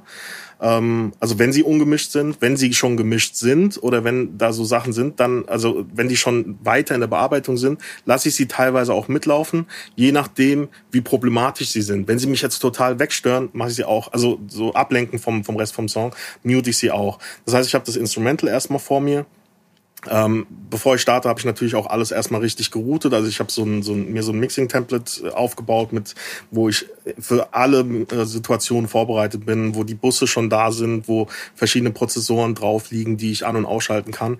Und dann starte ich eigentlich, indem ich einfach den Song abspiele das Intro, äh, also ich überspringe es jetzt nicht, aber das höre ich wahrscheinlich nur einmal erstmal und dann fokussiere ich mich eher auf so lautere Parts. Also ich gehe von von der Verse in die Hook, bleib oftmals dann aber erstmal kurz in der Hook hängen auch und so, weil da die meisten Drums auch sind, weil ich dann so besseres Gefühl habe für okay, das ist jetzt der lauteste Part. Mhm. Ähm, dahin muss es explodieren oder so und ähm, spring dann aber auch wieder zurück zu Verse oder so. Also es ist so ein bisschen alles sehr ja, da, also es gibt keine, keine feste Richtlinie jetzt, wie ich das genau bearbeite. Dann, aber ich starte dann meistens auch wirklich mit den Drums. Wobei es dann da ist, der Punkt, wenn ich merke, dass mir irgendwas im Weg ist, zum Beispiel ist der Song überladen mit 808s oder so, dann mute ich die erstmal. Dann das heißt, ich höre also nur Drums und Instrumente und dann fange ich da an zu mischen. Ich benutze auch sehr wenig die Solo-Taste, also immer nur, um dann mal spezifisch eine Sache zu hören, kurz oder so, aber ähm, mischen tue ich immer im Kontext, mhm. weil ich kann dir nicht eine Kick mischen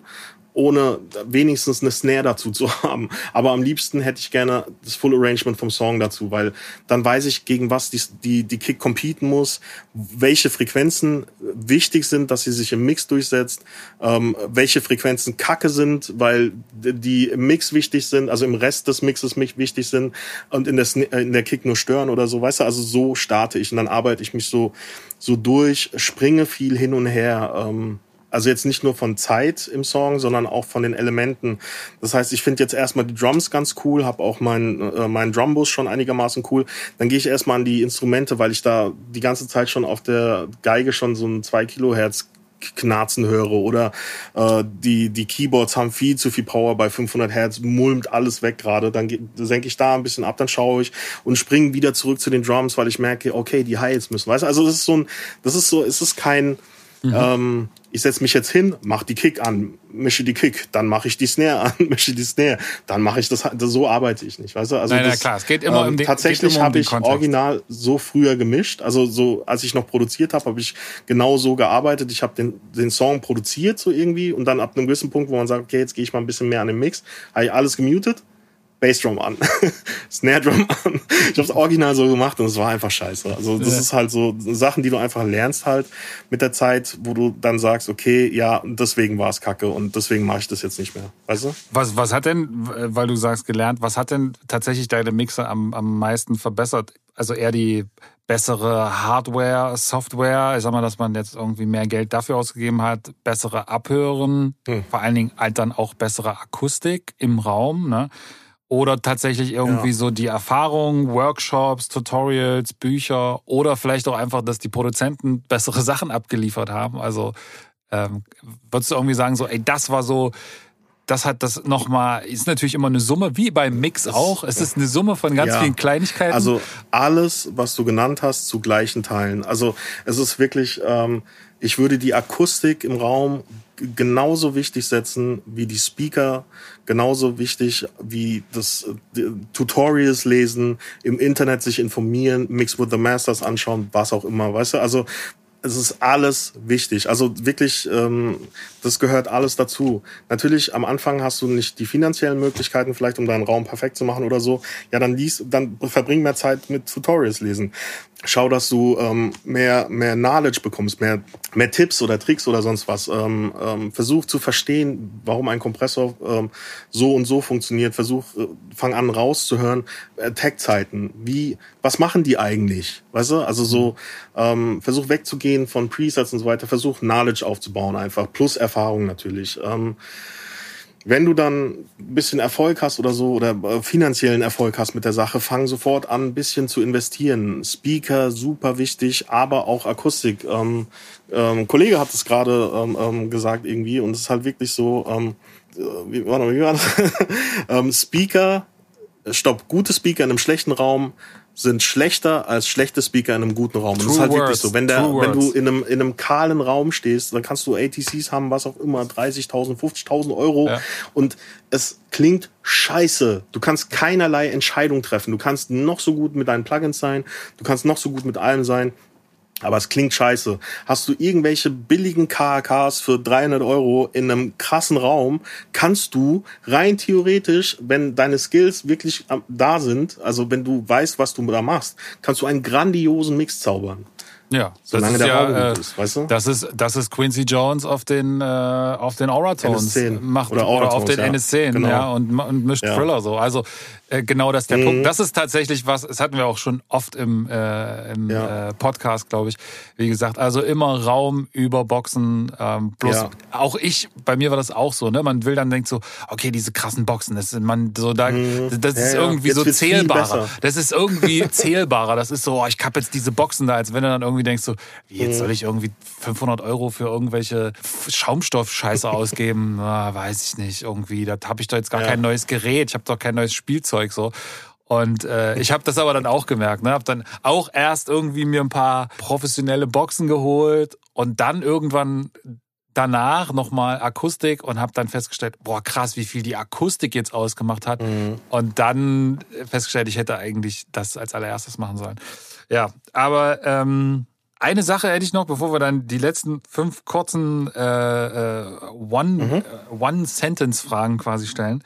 Ähm, ich glaube ja so ein bisschen oder ich weiß es, dass man als Produzent und dann vor allen Dingen als Engineer, als letzter sozusagen in der Kette auch so eine Art Fixateur ist. Ne? Also der irgendwie dann immer alles retten soll, muss, was irgendwann in der Kette vorher falsch gegangen ist. Also ob mhm. das jetzt die Produktion ja. ist, äh, ob da irgendwo dann äh, vergessen wurde, sage ich mal, in der Produktion die Speaker auszumachen bei der Vocalaufnahme ne, und du dann damit kämpfen musst.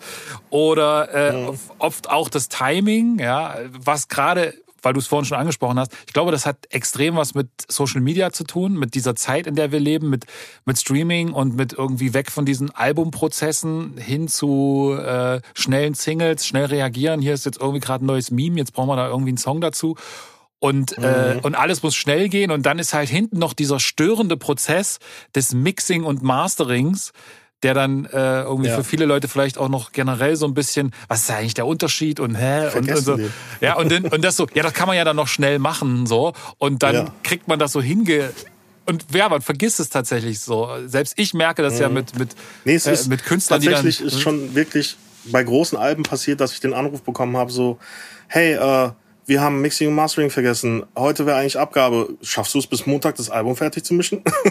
es ist tatsächlich kein Witz so passiert. Erfolgreiche Alben innerhalb von drei Tagen in, in Überstunden runtergerockt, einfach nur um, um eine Deadline zu erreichen. Einfach nur, weil es halt vergessen wurde. Das ist passiert. Also ist, ist, ist halt wie gehst so. du, wie gehst du da, da? Ich glaube, das ist tatsächlich auch, das macht auch, also neben dem guten Sound und dem ganzen äh, äh, Knowledge und was auch immer, ne, ich glaube, ist das auch ein Punkt, der als guter Mixing, Mastering Engineer heutzutage leider auch ein Skill ist, dass man da wahrscheinlich irgendwie diese mit diesen Ansprüchen jonglieren kann, ja, und irgendwie dann mhm. guckt, dass alle irgendwie zufrieden sind. Und ich merke es ja bei mir selber auch. Ne? Also ich bin vielleicht jetzt nicht der Allerschlimmste und ich komme jetzt auch meistens nicht mit, einer, mit einem ganzen Album und sage, es muss morgen fertig sein, aber ich erwische mich ja auch, wie ich dann bei dir anrufe mhm. und denke, ah fuck, ich habe völlig vergessen, dass ich den Song eigentlich äh, übermorgen abgeben muss für mhm. Spotify-Pitch hin und her, dies, das. Shame on you, ja. Und, äh, und dann komme ich und dann ist so, ja, wie sieht's denn aus? Und dann sind da aber schon zehn andere in der Leine, die quasi auch schon alle mit derselben Geschichte gekommen sind. Mhm. Wie man, also bei dir ist ja Immer, immer, wenn ich dich anrufe. Deswegen das auch wir haben ja jetzt ewig gebraucht, diesen, diesen Termin zu finden. Ich habe echt schon überlegt, ob ich mein Auto rot lackiere mit blauem Licht oben drauf oder irgendwas, weil das ist so, du bist immer unter, also unter Druck, unter, äh, ähm, unter Strom, weil du immer irgendwie zum Studio rennen musst und den noch retten musst und hier noch das machen musst und ganz schnell und oh mein Gott, wir haben vergessen, wir brauchen auch noch das und das und das. Ja, weißt du? ich also habe morgen, ich habe morgen einen Auftritt. Ich habe ganz vergessen, dass ich ja noch gar keine Playbacks habe. Ja. Ich brauche und so. So der der Quatsch also, dann auch noch. Es, es sind so zwei Sachen irgendwie dabei. Also erstmal ein großes Sorry an alle, die das in den letzten Jahren ein bisschen abbekommen haben oder so. Aber ich werde halt durch solche Sachen immer gestresster und ähm, äh, so ein bisschen ähm, genervter auch, dann im Umgang natürlich mit, äh, mit allen, die dann halt an diesen Tagen mit mir arbeiten. Dann oftmals auch Leute, die mit diesem Stress gar nichts zu tun haben, weil die das schon vor zwei Wochen abgegeben haben, aber ich halt jetzt wegen jemand anders komplett im Stress bin. Und ähm, also erstmal ein großes Sorry an alle, die das abbekommen haben. ähm, aber das andere ist auch, ähm, was ich gut gelernt habe, ist langsam ähm, Nein sagen, beziehungsweise halt da auch einfach meine Grenzen zu kennen und auch mal einfach nicht das vierte Wochenende am Stück auch noch durchackern, sondern einfach zu sagen, nee, sorry, aber ich muss jetzt gerade mal durchatmen, weil ich hatte äh, die letzten zwei Wochen Wochenenden schon den Stress oder hier dieses äh, diese Aktion und ich brauche jetzt mal ein Wochenende, wo ich mal nicht im Studio bin. Also so einfach, dass du halt mal auch weißt und auch ablehnst halt dann in dem Fall. Es tut mir dann auch furchtbar leid, aber Menschen müssen halt auch verstehen, dass ich auch nur ein Mensch bin. Ja, also das voll. ist immer so. Man kann irgendwann auch nicht mehr. Also es ist echt, ähm, ist echt, manchmal ist es dann doch ein Tick zu viel. Außerdem, hey, es gibt so viele andere Talentierte hier, äh, HP, King Size, Shoutout an die auch. Ähm, und noch viele mehr, ähm, die alle äh, talentiert sind, mit denen, äh, zu denen man immer gehen kann. Weißt du? Also das ist. Ähm, Aber Sie, Sie haben ja wahrscheinlich alle auch mit demselben Problem zu kämpfen, nehme ich mal an. Ja, natürlich. Das ist das andere. Wenn ich mit denen rede oder so, ist es auch immer nur, Junge, ich habe keine Ahnung, was los ist zurzeit. Es ist einfach schlimm. ja, genau. Das ist tatsächlich so ein Satz, der kommt eigentlich in jedem Telefonat, wenn ich mit dir irgendwie rede, dann ist es immer ja. so, ich weiß gerade nicht, was im Moment gerade, aber jetzt ist gerade, ich weiß es sonst immer, aber jetzt ja. ist gerade richtig schlimm und es wird ja. immer so ein, es kommt immer noch so ein Baustein ja. obendrauf, so. Äh, krass, ja. Also äh, überlegt euch das gut. Das ist, da hängt am Ende viel äh, Platin und Gold an der Wand, wenn man das gut macht. Aber es ist auch ein richtig harter Job. Ich glaube auch, dass ganz viele Künstler und auch Produzenten, die ja selber diesen Druck, diesen Erfolgsdruck spüren, ja, also äh, man ist immer nur so gut, gerade im Pop-Bereich, ja, wie irgendwie der nächste Hit oder der aktuelle Hit.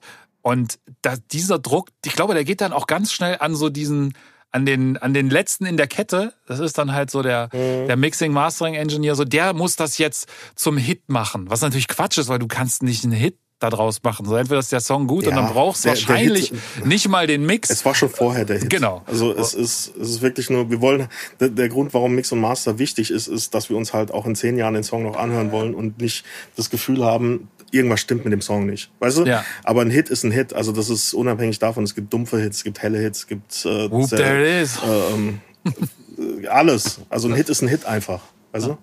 Ja, voll. Ja. Und ich glaube, dass das aber auch sozusagen immer so ein bisschen mitschwingt und dass man probiert, oder dass Künstler und Produzenten probieren, dann diesen Druck auch so ein bisschen abzugeben mhm. an den Mixing Engineer und ja. da auch noch mal so eine ist halt Absicherung halt wollen, so ne? Und der dann auch, genau. ich glaube, da ist man ja. auch ganz oft so ein bisschen Psychologe, der dann irgendwie sagt so, mhm. findest du den Song jetzt wirklich? Meinst du, das ist jetzt so? Und dann so, ja, nee, das ist cool so, mhm. der klingt gut so, glaub mir.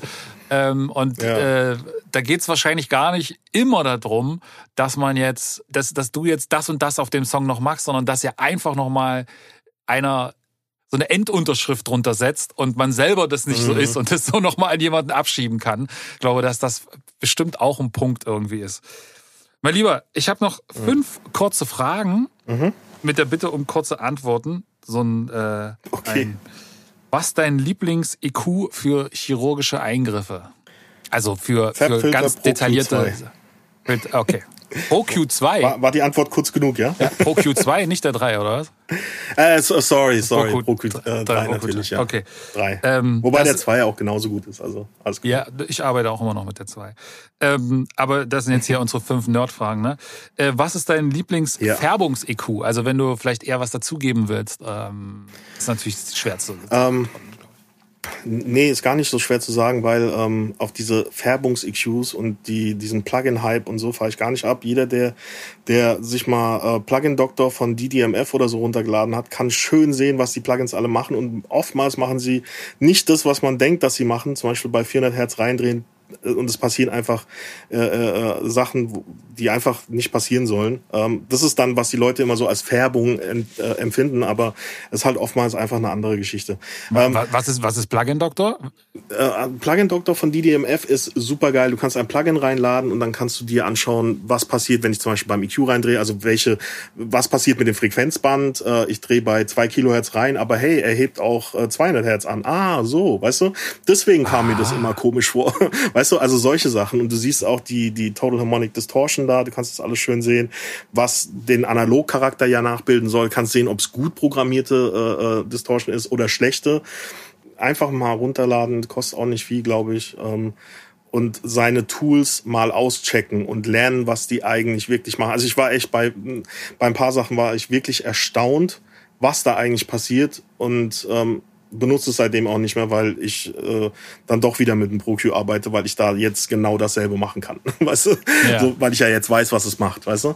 So, ja. ähm, wenn ich färben möchte, also ich, auch wie du sagst halt EQ-technisch, also auf einem bestimmten Frequenzbereich oder so, dann hat sich der Isotope Exciter bei mir extrem durchgesetzt, weil er einfach sieben verschiedene Algorithmen hat oder so oder mehr als sieben, ich weiß nicht.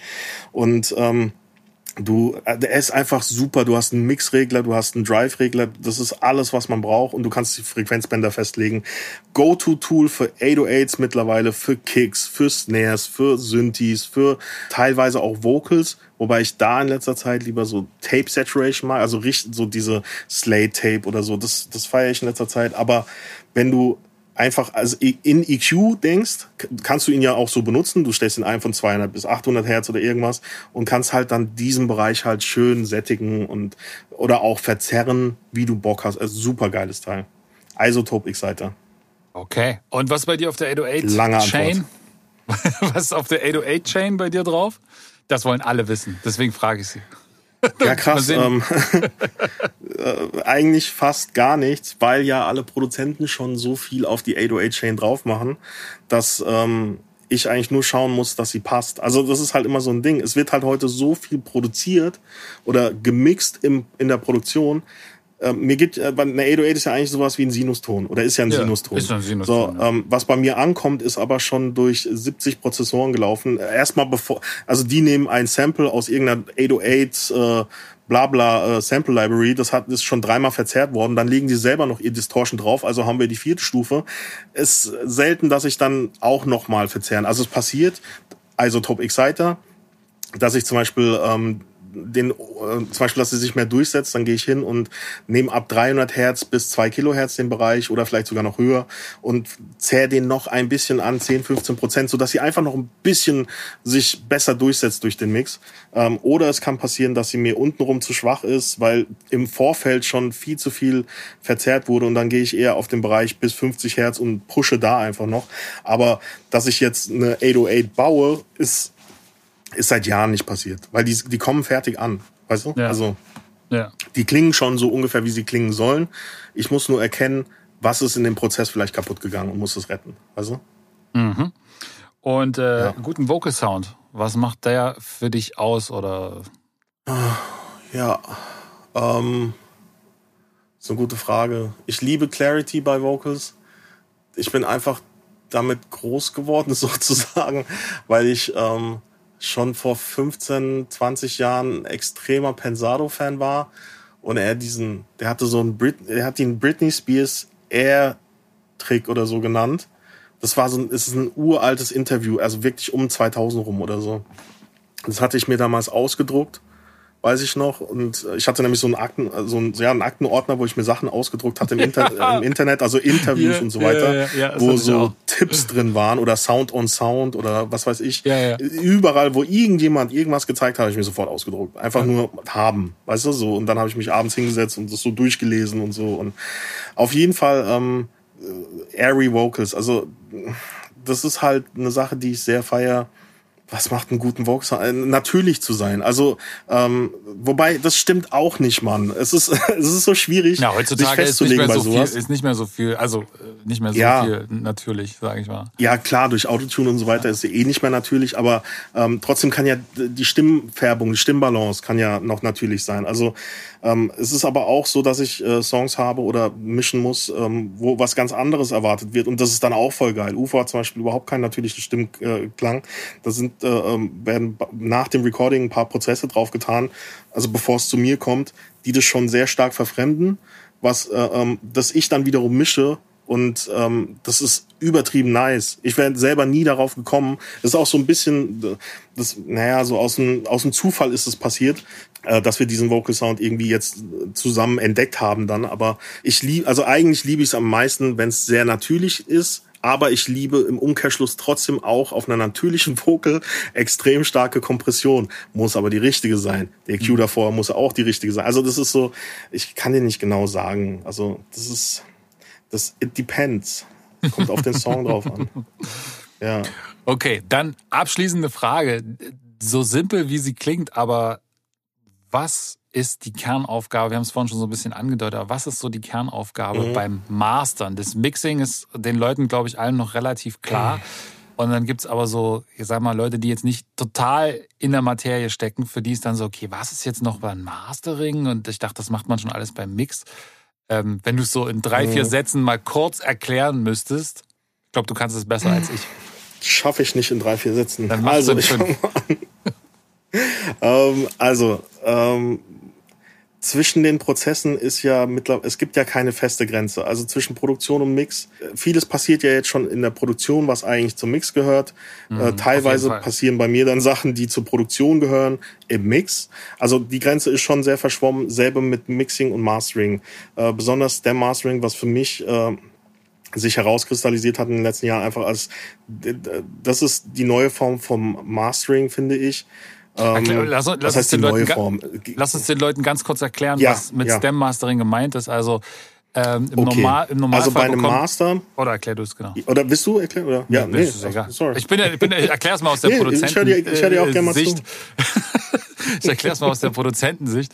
Ähm, also im Normalfall ist es so, dass du, wenn du jetzt tatsächlich einen Mixing-Job komplett auslagerst und sagst, du hast einen Mixing-Engineer, der das mixen soll, dann gibst du ihm die einzelnen Spuren, also von Kick, Snare, Hi-Hat, äh, jede einzelne Vocal, gedoppelte Vocal, rechts, links, äh, was auch immer, jedes einzelne Instrument möglichst trocken, also sicherlich schon mit deinen grundlegenden EQ-Einstellungen, äh, zumindest mal bei den Instrumenten vielleicht, äh, die Vocals meistens komplett unbearbeitet. Und dann setzt sich der Mixing-Engineer dran, kriegt dein, dein Demo-Mix. Und versucht dann, den so gut es geht nachzuempfinden und natürlich an den entscheidenden Stellen zu verbessern, hochwertigere Plugins zu benutzen, hochwertige Outboard-Gear äh, und vor allen Dingen hochwertigeres Wissen an Erfahrungen reinzubringen. Und dann gibt es die Variante, dass man äh, Stem-Mastering macht. Oder vielleicht erstmal das Mastering erklärt. Beim Mastering gibst du einfach im klassischen Sinne eigentlich eine, eine Two-Track-Stereospur ab. Also einfach den fertigen Song mit allem drauf. Alles, alle Hallräume, alles äh, in einer fertigen Datei. Und diese wird dann nochmal bearbeitet. Und beim Stem Mastering ist es so, ein, so, ein, so, eine Mischung aus beiden. Das heißt, man hat schon die wichtigsten äh, Instrumentengruppen zusammengefasst. Also ich, ich denke mal so, die, die kleinste Stem-Einheit wäre dann wahrscheinlich Instrumental und eine Gesangsspur. Und dann kann sich das halt aufdröseln auf, sage ich mal, äh, Drums, Bass, Instrumente, Gesang A, Gesang B, äh, bis hin zu, ich weiß nicht, bis zu zehn, äh, zwölf, ich weiß nicht, was die höchsten Stem Master, 30, 30 ist das dann noch ein Stem Master, das ist dann eigentlich bloß, also, also wahrscheinlich hast du beim Mix, wenn es schlecht läuft, oder gut läuft, wie auch immer, hat man wahrscheinlich irgendwie teilweise manchmal über 100 Spuren, mit denen man arbeiten muss. Mhm. Äh, bei einem Stem Master also 30 ist, glaube ich, jetzt schon. Ist das absolute Maximum. Das, das ist, wenn, wenn Produzent auf wirklich Nummer sicher gehen will und dann vielleicht doch nochmal. Aber du musst halt bedenken, ähm, wenn du diese 100, also manchmal hat ja auch ein Song nur 30 Spuren, aber die sind dann halt unbearbeitet. Die 30 Spuren für Stem Master sind komplett bearbeitet. Genau. Das heißt also erstmal lade ich sie rein und es klingt schon erstmal gut.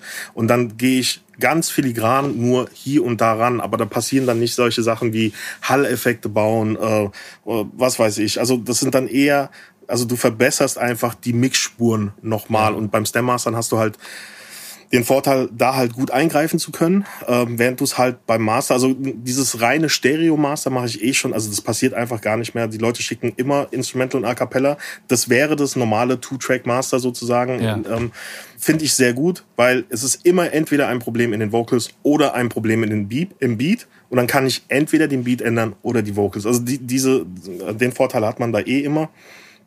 Ähm, also warum ich das auch bevorzugen würde, beim Stem Master kannst du halt noch mal detaillierter einfach eingreifen. Das heißt, ich kann äh, äh, keine Ahnung, ich kann sogar 808s nochmal Sidechain, wenn es nicht richtig gemacht wurde. Oder ich kann, weißt du, also ich kann überall in jedem Element nochmal etwas verbessern. Und das macht mir sehr viel Spaß, weil sehr viel, also viele Leute können ja echt schon so einigermaßen gut oder bis sehr gut mischen. Also viele Produzenten. Und man kann sich diesen Weg des Mixings da so ein bisschen manchmal sparen, weil die sind sehr confident, was, was, was ihren Sound angeht und wollen dann auch teilweise gar nicht, dass das jemand mischt, weil die finden mhm. das genau geil so. Ja. Und dann macht man einen Stem Master, wo ich einfach Fehler in der, in, in der Produktion oder im, im Mix äh, ähm, ähm halt gezielt angreifen kann und korrigieren kann und aber auch hier und da aufhübschen kann und es wirklich noch mal so das scheint dann richtig also es bekommt richtig so einen so einen ja. richtig geilen Glanz und und das wird dann sozusagen gemacht also es ist so eine so ein Zwischending wieder also mit diesen vermischten Grenzen was ich meinte und ja. oder ja und ähm, ich glaube auch, dass ich dieses reine Mastering bald nicht mehr wirklich also machen anbieten werde oder so, weil Stem Mastern wirklich halt geil ist. Also da passiert halt wirklich noch mal viel. Bei Mastern ist man oft, also äh, natürlich, man geht noch mal an den Produzenten ran und sagt oder an den Mischer und sagt, hey, das und das muss noch geändert werden. Manchmal klappt es aber auch nicht aus Zeitmangel oder so und es ist dann halt immer irgendwie ein Kompromiss. Also manche Sachen bleiben dann halt einfach immer drin und das ist so, ah, das passiert halt beim Stem Master nicht. Da habe ich halt wirklich noch mal die Möglichkeit, einen Fehler zu beheben. Ja. Also das hat, hat sich tatsächlich ja. äh, für mich auch, äh, fühlt sich das auch total sinnvoll an, weil es sozusagen mhm. viel Arbeit nicht mehr doppelt gemacht wird, so, ne, wo man dann irgendwie erst wieder alle Vocals einpegeln muss, rechts, links, pan, mhm. all dieser Quatsch, der irgendwie eigentlich dann schon gemacht ist. Ne? Ähm, ja. Und man hat ja auch so einen gewissen so einen gewissen äh, Sound, den man irgendwie haben will. Und gleichzeitig kann man aber die Sachen, die bei einem problematisch sind. Ne? Also bei mir zum Beispiel ist auch so dieser Bassbereich, der einfach auch mhm. was mit der Abhörsituation zu tun hat und mit der genau. ähm, mit dem Raum, der vielleicht dann doch in den unteren Bereichen nicht ganz so ideal ist, ähm, der dann bei dir einfach da ist äh, und wo du dann einfach Sachen mhm. auch viel besser bewerten kannst. Äh, und all das ist, glaube ich, total sinnvoll, das von einem professionellen Mastering-Engineer machen zu lassen. Und das ist auch das, was, was ich dann immer so wahnsinnig geil finde, wenn die Sachen zurückkommen von dir, dass sie so irgendwie untenrum mhm. vor allen Dingen so eine, so eine Wärme haben und trotzdem aber auch eine Definiertheit drinne. So. Und da lasse ich dann auch zum Beispiel schon, da verlasse ich mich dann auch schon so drauf. da bin ich dann schon so easy und denke so, ah, ich mache unten gar nicht so viel. Ich schneide da nicht so viel ab und so, weil ich schon, wenn ich schon weiß, es geht am Ende eh noch mal zu Lex, der kümmert sich so dann darum und der, der weiß dann schon, okay, äh, wie viel Bass muss, wie viel Bass nicht. Was mir nur auffällt, ist tatsächlich, weiß nicht, wie vielen anderen Produzenten das auch so geht, aber ich ich muss das immer mehr schon in den Gedankenprozess des Routings beim Mixen und Produzieren bedenken. Weil ich mich ganz oft erwische, dass ich dann am Ende, das heißt so, ja, dann schick doch nochmal äh, schnell die, die Spuren jetzt zum Mastern, die Stems.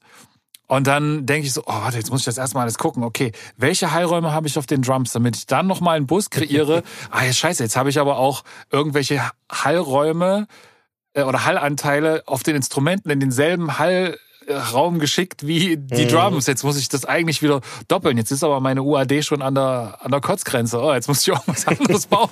Also so, das ist manchmal, ja. dauert echt manchmal länger, weil man mhm. dann erstmal so alles wieder bauen muss. Und ich erwische mich dann immer, wie ich mir dann so selber auf die Finger und denke so, Mann, denk das doch gleich von Anfang an und immer mehr versuche ja. schon alles ganz klar zu trennen, damit man dann bei diesem Prozess mhm. möglichst einfach und schnell dabei ist. Ey, da lass mich nur da nochmal, weil das ist auch einer der besten Tipps halt einfach. Man sollte sich im Laufe der Jahre ein krasses Template bauen, also für Produktion, für Mixing und so weiter.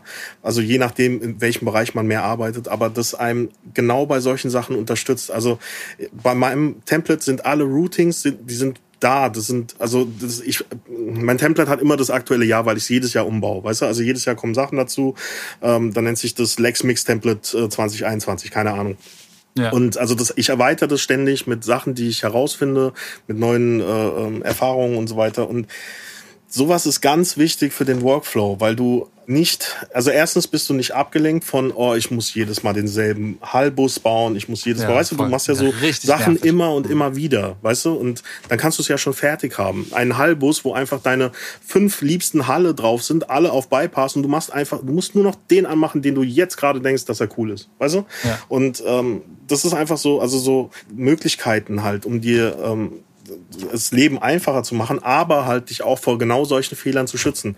Also es kommt so selten vor, dass ich auszusehen meine Vocal durch den Instrumentenbus gejagt habe oder so, weil es einfach ähm, bei mir halt komplett im Template schon vorgefertigt ist. Ich muss nur einfach alles richtig routen einmal am Anfang und dann passt es halt auch schon, weißt du? Und wenn man sich an so ein paar kleine Regeln hält, ist es auch mit dem Export und so weiter nicht schlimm und ey, Ordnung ist das halbe Leben. Das ist leider in der Musik auch so. Wir müssen mit hunderten von Spuren arbeiten. Gerade in der Produktion ist es immer so, dass es einfach nur noch wild ist, besonders in Recordings oder so. Wenn man da aber sich ein System System ausarbeitet, wo man, mit dem man arbeitet, dann entstehen solche Fehler nicht und dann sitzen auch die Adlibs am Ende. Weißt du? Also, ja, ich, halt, kann, ich bin halt, ich bin, da, ich bin so ein bisschen ehrlich an der Stelle, dass ich immer noch mhm. nicht diesen, das, was alle eigentlich sagen und was so irgendwie in jedem Buch liest, so ja, trenne die Schritte und jetzt hast du den Produzentenhut auf und jetzt hast du den Recording Engineer Hut auf und dann hast du den Mixing Engineer ja. Hut auf. Ich finde es halt, also in, in einer Zeit, wo man auch ständig abliefern muss, finde ich es halt wahnsinnig schwierig, dann wirklich das immer zu trennen, wie du schon vorhin sagst. Ne? Das ist verschmilzt mhm. halt als miteinander. Während ich produziere, mache ich schon, äh, treffe ich schon Mixing-Entscheidungen. Ja. Ähm, dann nehme ich die Vocals irgendwie natürlich auch in das Projekt mit auf. Dann irgendwann wird dieses Projekt, weil es ja nicht nur Audiospuren sind, so wie du die bekommst, sondern mhm. man arbeitet ja dann irgendwie mit virtuellen Klangerzeugern und alles wird per MIDI noch mhm. angesteuert und dieses und jenes. Und dann ist das irgendwann, wird das sehr unübersichtlich und man müsste eigentlich, um diese ganze Template-Sache so richtig durchrocken zu können, müsste man natürlich eigentlich einmal alles rausbouncen als Einzelspuren und dann den Mix mhm. wieder anfangen von da an der Stelle. Genau. Da bin ich immer noch so ein bisschen faul, muss ich sagen, dass ich das irgendwie probiere, ja, immer Sache, zu vermeiden. Äh, weil ich dann denke, also, oh, schon alleine das, das rausrechnen jetzt wieder. Als ich, als ich selber noch produziert habe, habe ich mir genau das angewöhnt, nämlich dieses, wenn, also klar, ich habe in eine Session recorded, also ich habe produziert und recorded in einer Session, habe da auch schon Mixentscheidungen getroffen, so die ersten. Aber wenn es dann wirklich um den Mix ging, habe ich mir wirklich alles exportiert und eine neue Session zum Mix geöffnet. Das war immer das. Auch aus dem Vorteil, du weißt nie, ob das Plugin, das du da verwendet hast, in fünf Jahren noch äh, am Start ist ähm, ob du an den einen Synthesizer-Sound noch rankommst oder sonstiges. Aber wenn es als Wave geprintet ist, dann hast du das einfach dein Leben lang. Und wenn irgendwann, äh, keine Ahnung, der Song geht durch die Decke und 20 Jahre später will jemand einen Remix davon, weißt du, dann kannst du sagen, ja, die, den Drop-Lead, den habe ich noch, den habe ich als Einzelspur, weißt du, oder, ja. also du bist für alles gewappnet, einfach, weißt du, du kannst auch noch ein Instrumental in zehn Jahren bauen oder so. Also so habe ich damals halt als Produzent, aber ich bin eh sehr sortiert, ich bin ein, ein krasser Autist, was sowas angeht, auch äh, äh, Ordnerstrukturen und so weiter auf meinem Computer, äh, Archivierung und so weiter und so fort. Da bin ich einfach halt äh, Big Brains, einfach voll drin halt, schon immer gewesen, so ein richtiger Nerd. Ja, ich, ja. es wird auch besser tatsächlich. Mittlerweile gibt es ja in ganzen DAWs auch diese äh, Render-in-Place-Funktion und das macht es alles so ein bisschen mhm. einfacher, wo man dann auch schon nicht mehr immer dieses, okay, jetzt Spur XY rausbouncen, mhm. fünf Minuten warten, sondern man kann sich das so in der Session irgendwie, ja, hier die, die MIDI-Dings schon mit der Chain drauf, ohne die Chain drauf, bitte da drunter, zack, printen. Das kann mhm. man dann schon machen. Ich bin ja immer so, dieses alles offen halten wollen, ne? Im, dann im Mix noch entscheiden zu können, zu sagen, oh, na, jetzt habe ich irgendwie das Gefühl, ich will ja doch nochmal einen Drum Break anders machen und oh, wie klingt das, wenn ich jetzt hier den mhm. Akkord doch nochmal ändere? Und dann will ich irgendwie diesen Zugriff immer haben, obwohl ich wahrscheinlich mhm. das so gut wie nie mache, sondern wenn ich dann mixe, mixe ich und dann treffe ich gar nicht mehr großartig Entscheidungen, ja. sondern dann kommt halt maximal was dazu oder geht was weg, was ich ja auch jederzeit einfach muten kann. Ähm, von daher mhm. geht es eigentlich auch so, aber man hat so dieses Gefühl von, ich will immer noch die Kontrolle haben und dann nicht wieder zurück in das Projekt gehen müssen. Und äh, ja, es mhm. ist äh, äh, es ist schwierig, diese diese diese Hüte ja. tatsächlich zu trennen. Und ähm, deswegen ist es ja auch ganz gut, wenn man verschiedene Personen dafür hat. Mein lieber Lex, es war, mhm. äh, glaube ich, extrem spannend. Es ist ein bisschen abgedriftet hier und da in Nerdigkeit. Ich finde das aber auch super. Ich glaube, wer Produzent ist und äh, mixt und so, der hat hier auf jeden Fall, glaube ich, äh, äh, gespannt zugehört.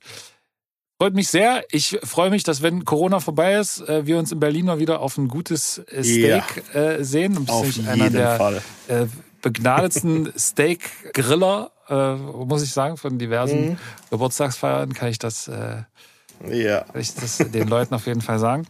Ähm, es hat mich sehr gefreut. Ich wünsche dir einen entspannten Rechtstag und für alle anderen checkt Lex Sparky aus, folgt ihm auf Instagram, was auch immer, wenn ihr äh, irgendwie interessiert seid. Und äh, von mir auch danke, dass ich hier sein durfte. Wirklich eine Ehre, du weißt. Vielen Dank. Ja, wenn jemand, wenn jemand jetzt was bei dir mixen, wenn jemand was bei dir mixen, mastern lassen will, dann erreicht er dich über Instagram oder was? Ja, oder booking at lexbarkey.com ist die offizielle E-Mail-Adresse. So, haben wir das auch. Aber wie gesagt, der yes. Terminkalender ist voll, also kommt am besten ein Vierteljahr ja. vorher und ja. äh, be prepared. In diesem Sinne, äh, für alle anderen Tweets gab es die ganze Sendung jetzt über, äh, also ein IQ nach dem anderen. Von daher gibt es jetzt nicht nochmal ein extra. Ich hoffe, euch hat's gefallen und freue mich auf die nächste Sendung. Es gibt schon den nächsten Gast. Ähm, ich sage noch nicht, wer es ist, aber es wird auf jeden Fall Nerdfaktor 100.000. Das kann ich jetzt schon sagen. Ähm, in diesem Sinne, gehabt euch wohl. Adios.